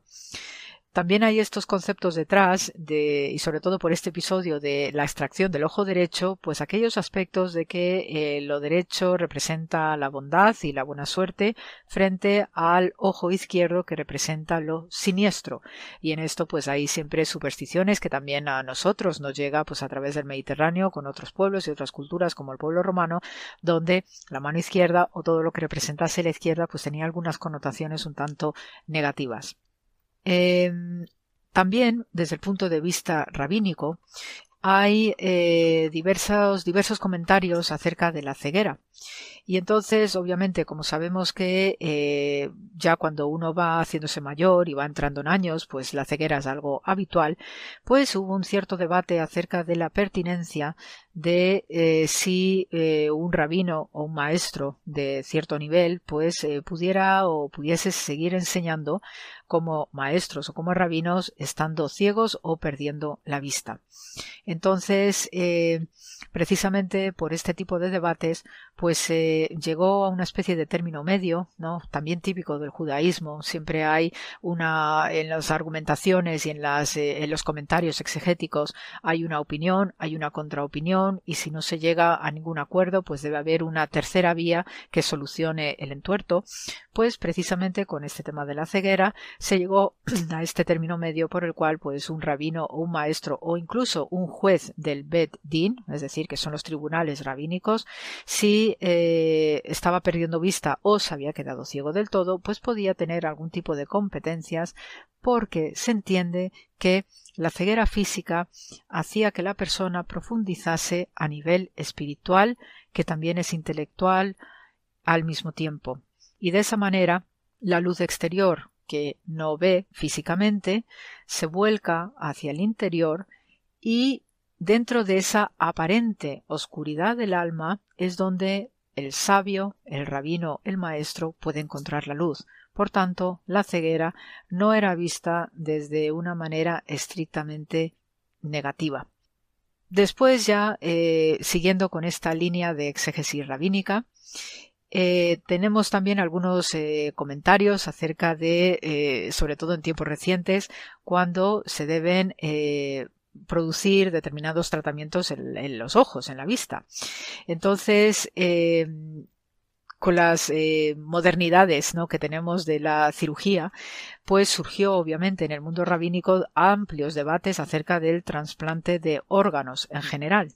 Y entonces, en principio, los trasplantes de órganos pues no están bien contemplados por aquello de la eh, expectativa de resurrección y todos debían ¿no? Eh, estar enteros para ese mundo venidero, pero sí hubo una especie como de permiso o de carta blanca para los trasplantes de córneas.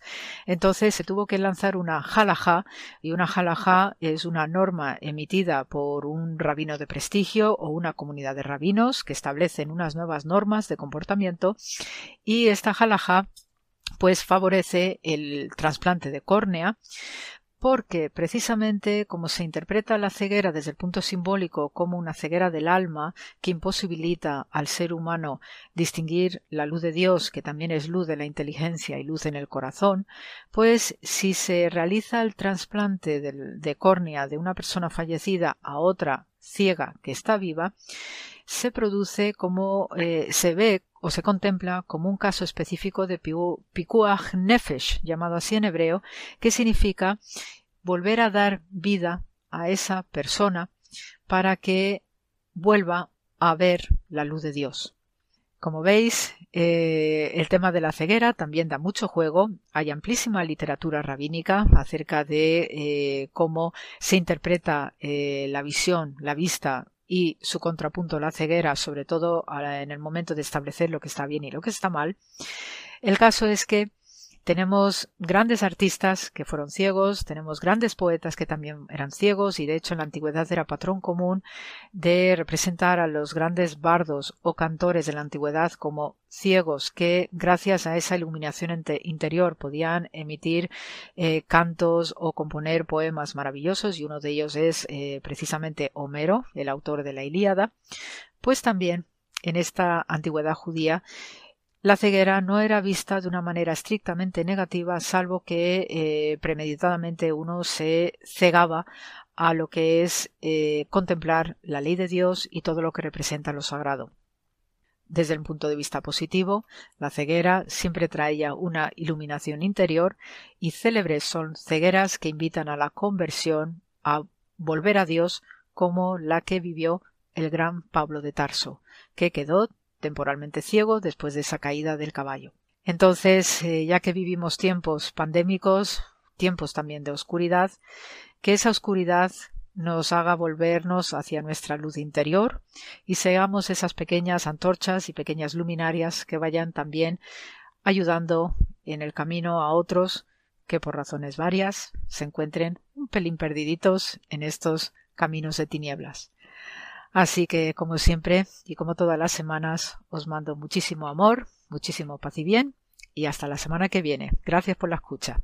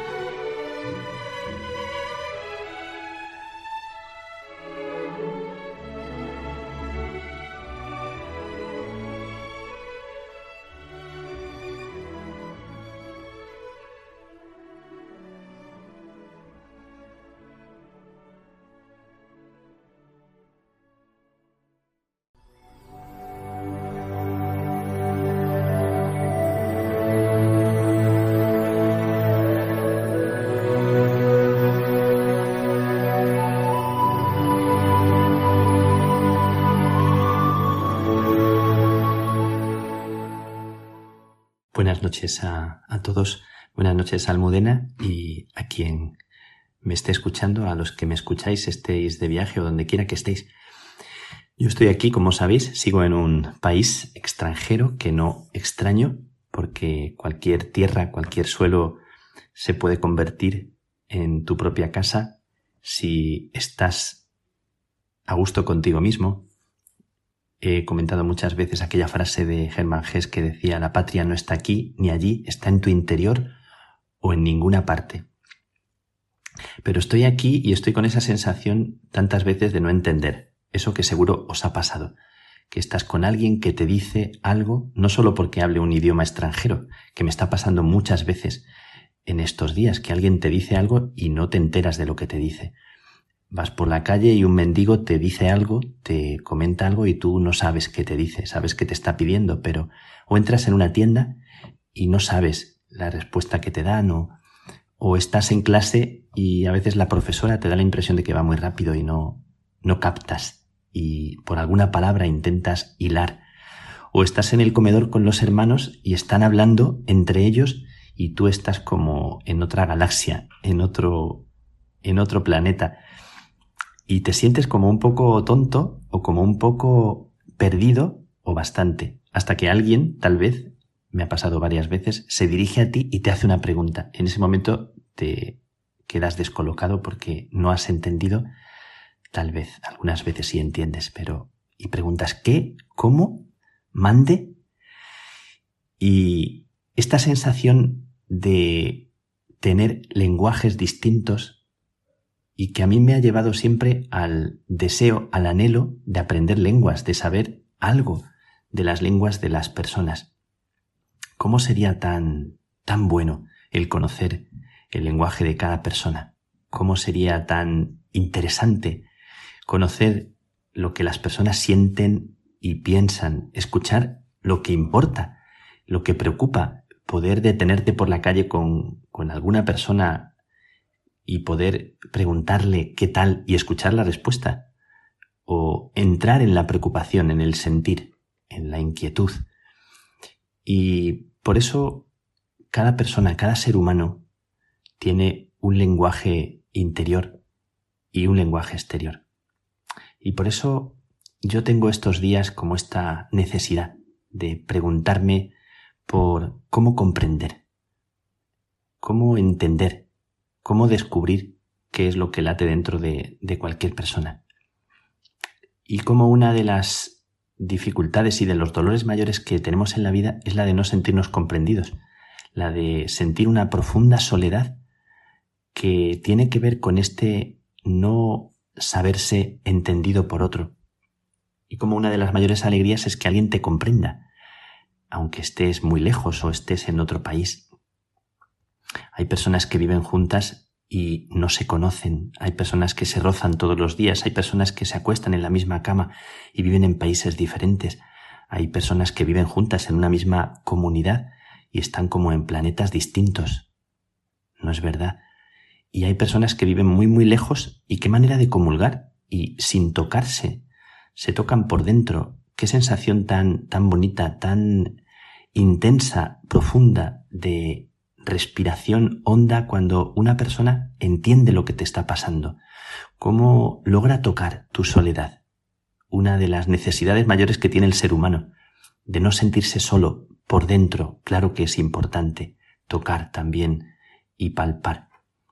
Em, yo aprendo siempre alguna palabra de, de, algún país. Cuando voy a un país me encanta aprender eh, algún, alguna expresión. Y recuerdo que cuando he ido a África, últimamente, me ha gustado mucho preguntar a la gente cómo se dice buenos días, cómo se dice hola, cómo se dice que Dios te bendiga en Diulá o en togolés, en las lenguas de Burkina, de Costa de Marfil, de, de Togo. Y recuerdo que en alguna homilía, al empezar o al terminar, les he dicho alguna palabra y la gente empezó a aplaudir emocionada. Esto me ha pasado como dos o tres veces, como por darles de mi boca la limosna de una palabra en su propia lengua. Es como si yo, que soy el que está llegando de fuera, les dijera una palabra en su lengua y eso mismo se convirtiera para ellos en un tesoro como que me hago un poco de su tierra, de su alma, como que toco por dentro algo muy sensible y... ¿Y qué será? ¿Qué cosa será? Que una persona sienta a otra que se acerca y que valora su comida, su cultura, su modo de vivir y que mira con aprecio y que no se aleja rápidamente, sino que se detiene para agradecer lo que es una riqueza aunque sea una persona muy pobrecita, aunque sea una persona que da la impresión de que nadie se fijaría en ella y tú te detienes y valoras y acoges y le miras a los ojos a aquella persona. Tú que llegas de fuera y que pueden considerarte como alguien que viene de, de arriba o no sé de dónde. Estamos tan necesitados de saber que no estamos lejos, que no somos extraños y que nos sentimos abrazados y respetados, respetados. No hay mayor nobleza, ni mayor título, ni, ni mayor grandeza de una persona, ni no hablamos ni de reyes, ni de marqueses, ni de duques, ni de gente que tiene mucho dinero. Hablamos que, que la mayor nobleza y elegancia del corazón de una persona es la capacidad de acercarse a cualquiera, siendo quien sea, y respetar y valorar lo que la otra persona es. Qué gran nobleza que tenemos que estrenar. El primer lenguaje, el más esencial que aprende un ser humano, no es el de las palabras. ¿Verdad que somos formados en olores, en tacto, en cuidado, en el sonido del alma que está pegada a la nuestra y nos sostiene? Y que va más allá de los discursos. El primer lenguaje es el de las entrañas, que te abrigaron. Hay un lenguaje ahí silencioso y que dice tanto. Es la primera escuela de idiomas en la que fuiste tejido. Es como una fonética vibrante de amor sin argumentos, sin dialéctica, sin sinónimos. Es un lenguaje universal, de íntima comunión. Es como una necesidad profunda y que algún día descubriremos. Siempre me ha sobrecogido como aquello que contaban de San Francisco Javier. Yo no sé si será del todo histórico o no. Nos lo puede decir algún amigo jesuita que San Francisco Javier en la isla de Sancián, eh, ya al final de su vida, tenía un compañero, tenía como alguien que le ayudaba, que era chino, y que no entendía su lenguaje, pero que fue el primer chino convertido, que comprendió el alma de Francisco Javier y se enamoró de aquello de lo que él vivía. Me encanta esta historia de ese lenguaje de la sintonía y del amor sin miedo al ridículo, sin equilibrios, equilibrios de protocolos, el lenguaje de Pentecostés, ¿cómo sería aquello? ¿Y cómo será ese abrirse y no tenerle tanto miedo a cualquiera otro que no habla tu lengua o que no sabes quién es? Claro que hay que ser prudentes, por supuesto. Pues a mí se me hace que, que sería algo que realmente desborda las fronteras y que rompe las barreras y los prejuicios. Y a veces tanta división ideológica y de partido que nos aleja haciéndonos tan tan extraños, tan enemigos, tan opuestos. En la guerra del Golfo, hace muchos años, yo estudiaba en comillas y por las mañanas, en el recreo de la mañana, a las doce hacíamos una oración y compartíamos alguna poesía de Neruda o alguna canción. Eh, solo le pido a Dios que la guerra no me sea indiferente, recuerdo, y tantas cosas que que en aquel momento algunos eh, preparábamos. Y recuerdo que pusimos una pizarra en medio del hall de entrada para que la gente en un momento pudiera expresar lo que sentía en aquella guerra que tanto nos estaba disgustando como cualquier guerra. Y apareció un profesor que luego supimos que venía de Japón, había estado como 20 años en Japón, y escribió en el encerado, en la pizarra, una palabra en japonés, que no supimos cuál era expresó y se retiró a su lugar. Era un jesuita que se llamaba Masia. Yo me interesé y descubrí que él había escrito un artículo que se titulaba Aprender a callar sobre Dios antes que hablar. Bueno, fue como una bofetada de silencio a mi corazón curioso por leer en aquella época. Y fue como una invitación a repensar la manera de acercarme a los libros, a, en la universidad, a las personas. Aprender a callar, aprender a descalzarte ante las personas para poder acogerlas bien. Eh, también es verdad que en aquel grupo en el que yo estaba, que preparábamos aquellas oraciones, entramos en un, en una escuela, en un grupo de teatro, y el profesor nos recitó un día una poesía preciosa. Se sentó como un maestro de estos orientales se sentó, hizo un círculo y nos recitó aquella poesía que hablaba de habla, di tu palabra, di tu palabra clara y sin veneno, como expresaste tu primer aliento. Quizás somos hermanos y no lo sabemos. también nos invitaba a expresar.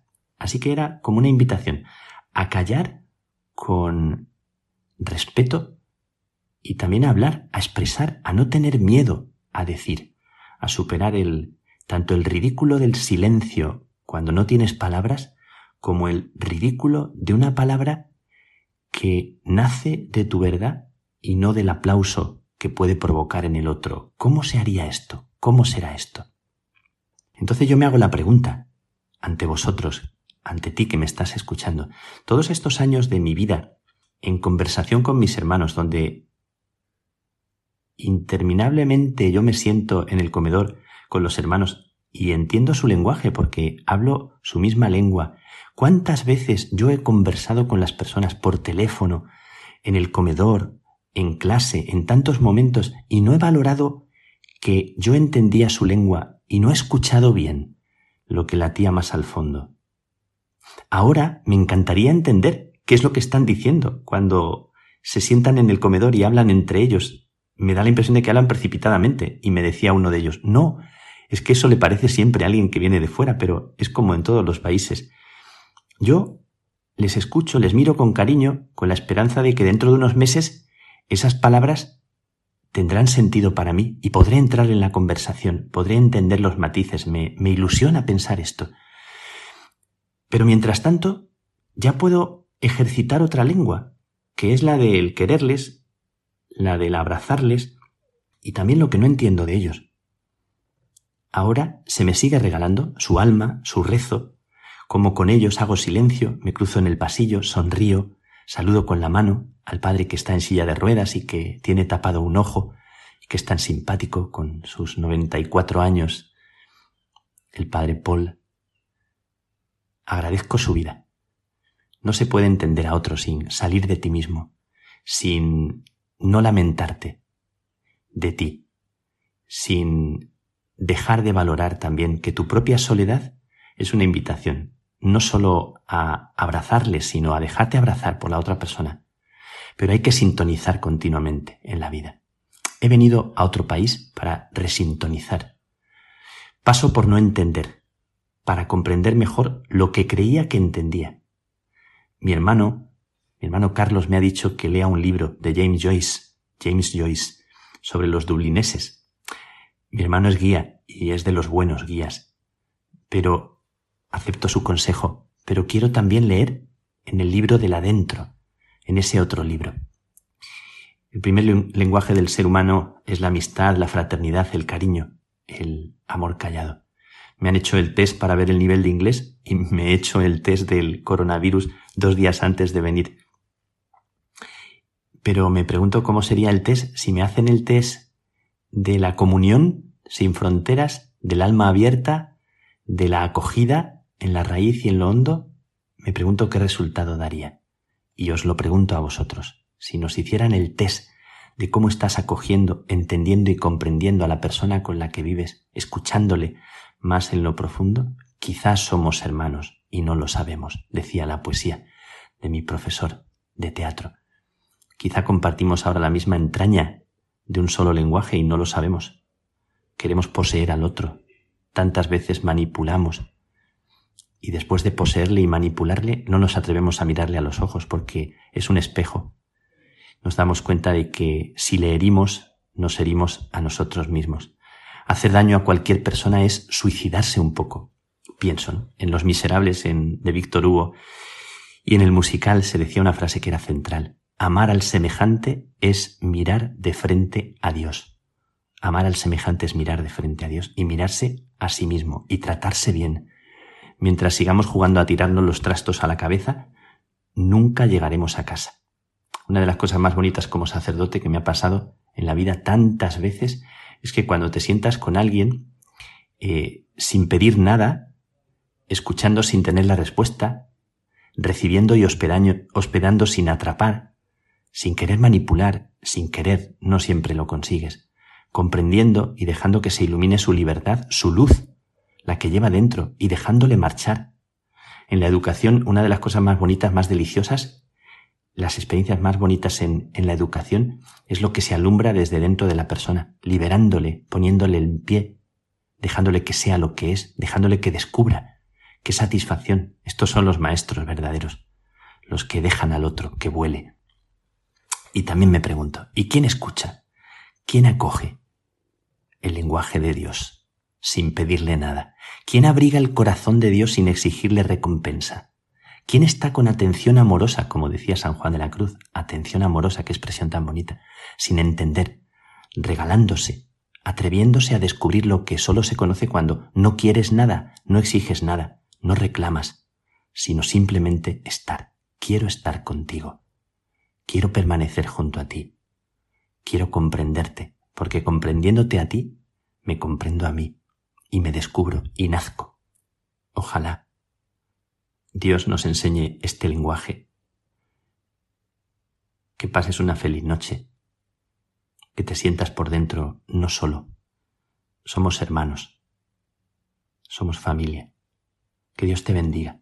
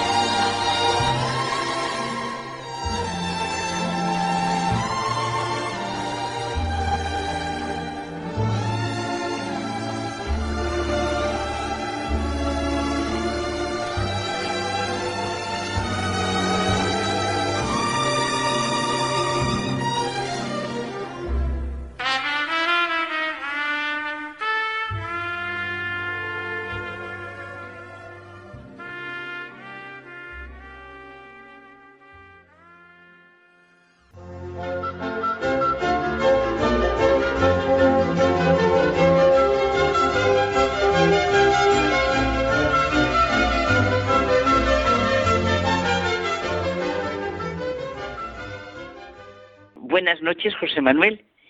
Y llegan esos minutos que a ti y a mí nos gustan tanto, de entre tú y yo de intimidad, ¿verdad que sí? Y hoy, como el jueves hemos celebrado San Juan Pablo II, pues lo vamos a dedicar viendo la redención, redención y sufrimiento en San Juan Pablo II.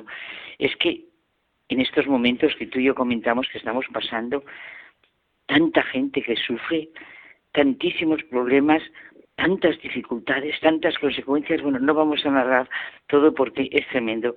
Pues hay que sentir y descubrir que lo más importante de la vida, a pesar de todo lo que sea, es que Dios nos ama. Y por eso desde ahí, hoy, en Hay mucha gente buena, vamos a sentir cómo nos ama en ese testigo que es San Juan Pablo II el Redentor del hombre Jesucristo es el centro del cosmos y de la historia. El siempre lo pongo yo, no está en la primera encíclica, pero siempre. Así empieza la primera carta encíclica de San Juan Pablo II. Y la redención se realiza mediante la cruz de Cristo, o sea, mediante el sufrimiento. Eso nos lo dice en su carta apostólica, el dolor salvífico, para leer de verdad y orar ahora, vencido por el amor, el sufrimiento humaniza y diviniza a aquel que se deja conducir dócilmente por el designio del Padre. Sí, el Redentor del Hombre fue su primera encíclica y para muchos fue un verdadero retrato personal, un testimonio vivo de su vivencia de creyente y de pastor de la Iglesia, ¿no? Sí, sí, José Manuel. Y es que al leerla uno siente que ha meditado mucho en su corazón, bueno, y todo lo que ha experimentado. y que lo que dice es su vida y consustancial a sí mismo. A Jesucristo tiene que volverse nuestro corazón en los momentos en que estamos viviendo. Sí, yo creo que la sociedad en este momento está necesitadísima de la revelación de Dios al hombre. Y la sociedad es todo, desde la política, la economía, el trabajo y todas aquellas desigualdades sociales en todos los órdenes de la vida. Es verdad. Pues a Cristo Redentor se levantó su corazón en el momento de su elección canónica como pastor de la Iglesia. Y ante la pregunta ¿aceptas? contestó, en obediencia de fe a Cristo, mi Señor, confiando en la Madre de Cristo y de la Iglesia, no obstante las graves dificultades, acepta.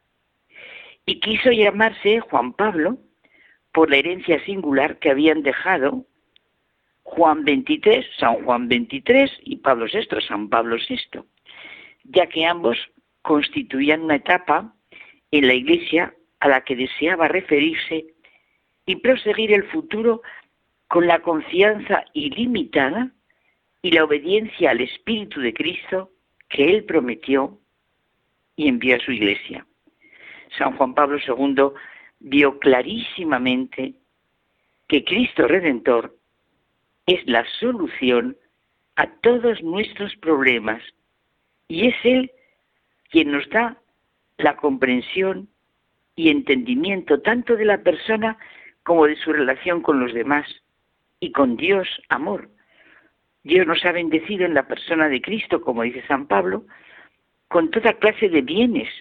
Nos eligió en la persona de Cristo antes de crear el mundo para que fuésemos santos e irreprochables por el amor nos ha destinado en la persona de Cristo a ser sus hijos.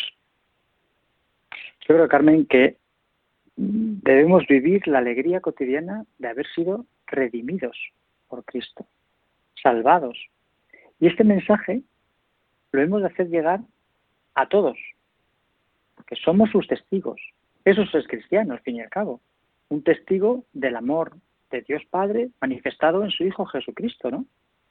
ya lo creo. Nos propone la única verdad que libera con todo lo que tú has dicho. Hemos sido redimidos por Cristo. Él es lo definitivo. No hay que esperar que nada ni nadie, salvo a Él, es a lo que hay que esperar, a Él que nos libere y que es una gracia, una bendición, el mayor don ser cristiano. Esto le lleva a San Juan Pablo II a una gran línea de fuerza, que es su alegría, su optimismo, ante la gran realidad de su fe en Cristo Redentor y la fe en el hombre liberado por muerte y resurrección de Jesucristo. Jesucristo, de verdad, en todo momento de la historia, es el centro, el centro del cosmos y de la historia. Y el sufrimiento humano, pues es una verdadera llamada para que abramos las puertas de nuestro corazón de par en par a nuestro Redentor. Y oye, y repitiéndonos, como decía siempre él, el no tengáis miedo. Es necesaria la certeza de que existe alguien que nos ama y que tiene en sus manos nuestro destino y el del mundo entero. Es verdad. Sí, José Manuel. Y este alguien es amor. El único que puede dar garantía de las palabras. No tengáis miedo, lo que tú recordabas.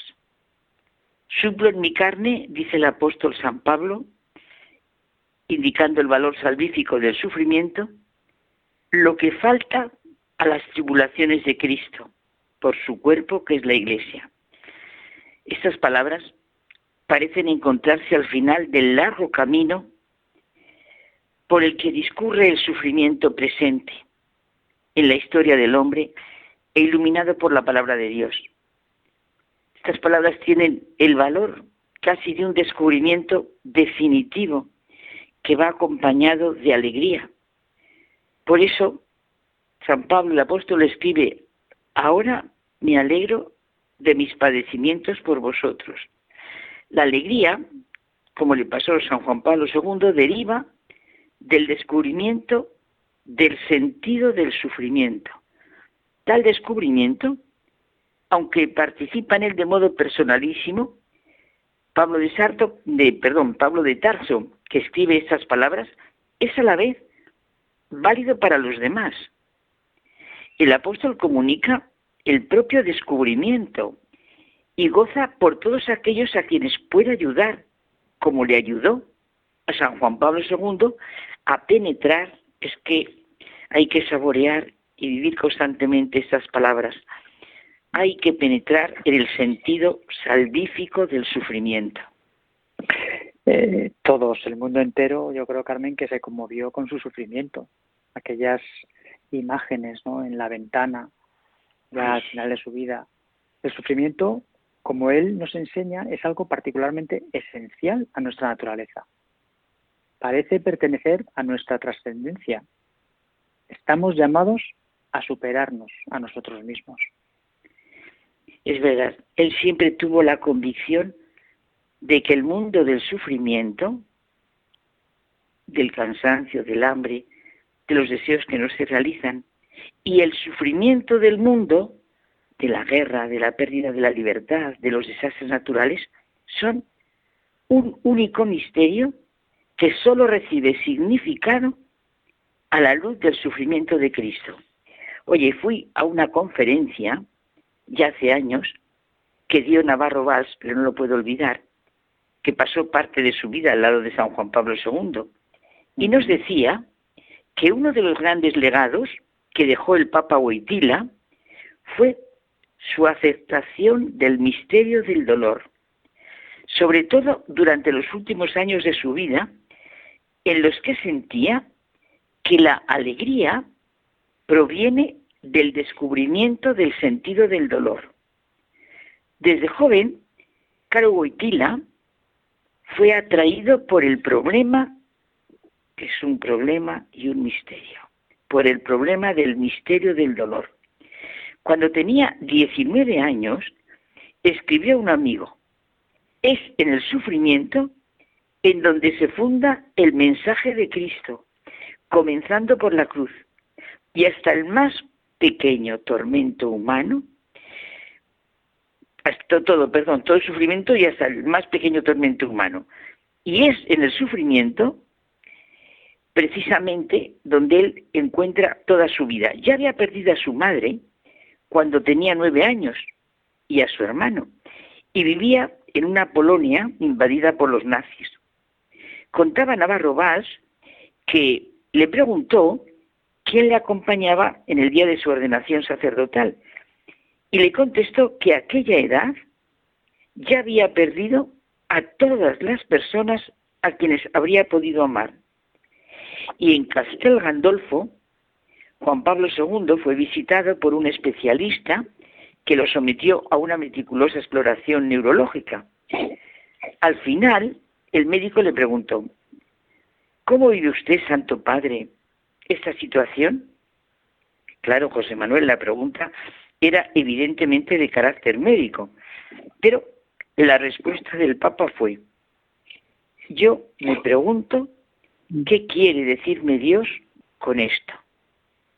Yo creo que nos puede ayudar muchísimo el que nosotros nos hiciéramos constantemente esta pregunta. ¿Qué quiere decirme Dios con esto? No solo con el sufrimiento, sino también con las circunstancias de la vida. Es verdad. En cada momento me lo quedo como una cosa que me dijiste el otro día que me la tengo guardada, que, que el peor enemigo somos nosotros mismos, con nosotros mismos, por no creer todo esto, y me la tengo guardada. ¿Te acuerdas, verdad? Sí, sí. Y también lo que respondió a la vuelta del viaje a la ciudad de Almero, Colombia, sepultada por el fango, y fue impresionante porque, como hablando consigo mismo, dijo, el hombre aplastado, pero el hombre no puede ser aplastado nunca porque Dios ha sido aplastado en Cristo. Esto es difícil de entender. Dios aplastado. ni siquiera Pedro lo entendía. ¿Verdad que parece como una reflexión que está haciendo oración y lo dice así en voz alta? Todo refleja su profunda convicción de que en Cristo Redentor encuentra sentido toda tragedia humana. Esta convicción era el fundamento de su fe, esperanza y alegría profunda. O sea, que en Cristo Redentor encuentra sentido toda tragedia humana, toda dificultad, como tú dirías, como tú has dicho, toda circunstancia. Y este es el fundamento de nuestra fe, de nuestra esperanza y de nuestra alegría. Bueno, y no podemos acabar sin esas palabras que, digamos, pueden definir a Juan Pablo II, totus tus, la famosa oración de San Luis María Niñón de Montfort. ¿no? ¿Cómo era? Sí, sí, sí. Sí, soy totalmente tuyo, María, y todas mis cosas son tuyas y las esto lo, si lo diré, lo popularizó San Juan Pablo II porque lo asumió como lema de su pontificado. A mí me gusta mucho cuando estamos viendo el Ángelus del Papa ver el totus tus que se ve allí en el Vaticano de, de Juan Pablo II. Pues nada, José Manuel, vivir como el Redentor en la cruz y así quiso que fuéramos en la vida. Pues como tú has dicho, totus tus, de la mano de nuestra Madre María. Pues hasta la semana que viene. Hasta la semana que viene, José Manuel. Gracias. Buenas noches.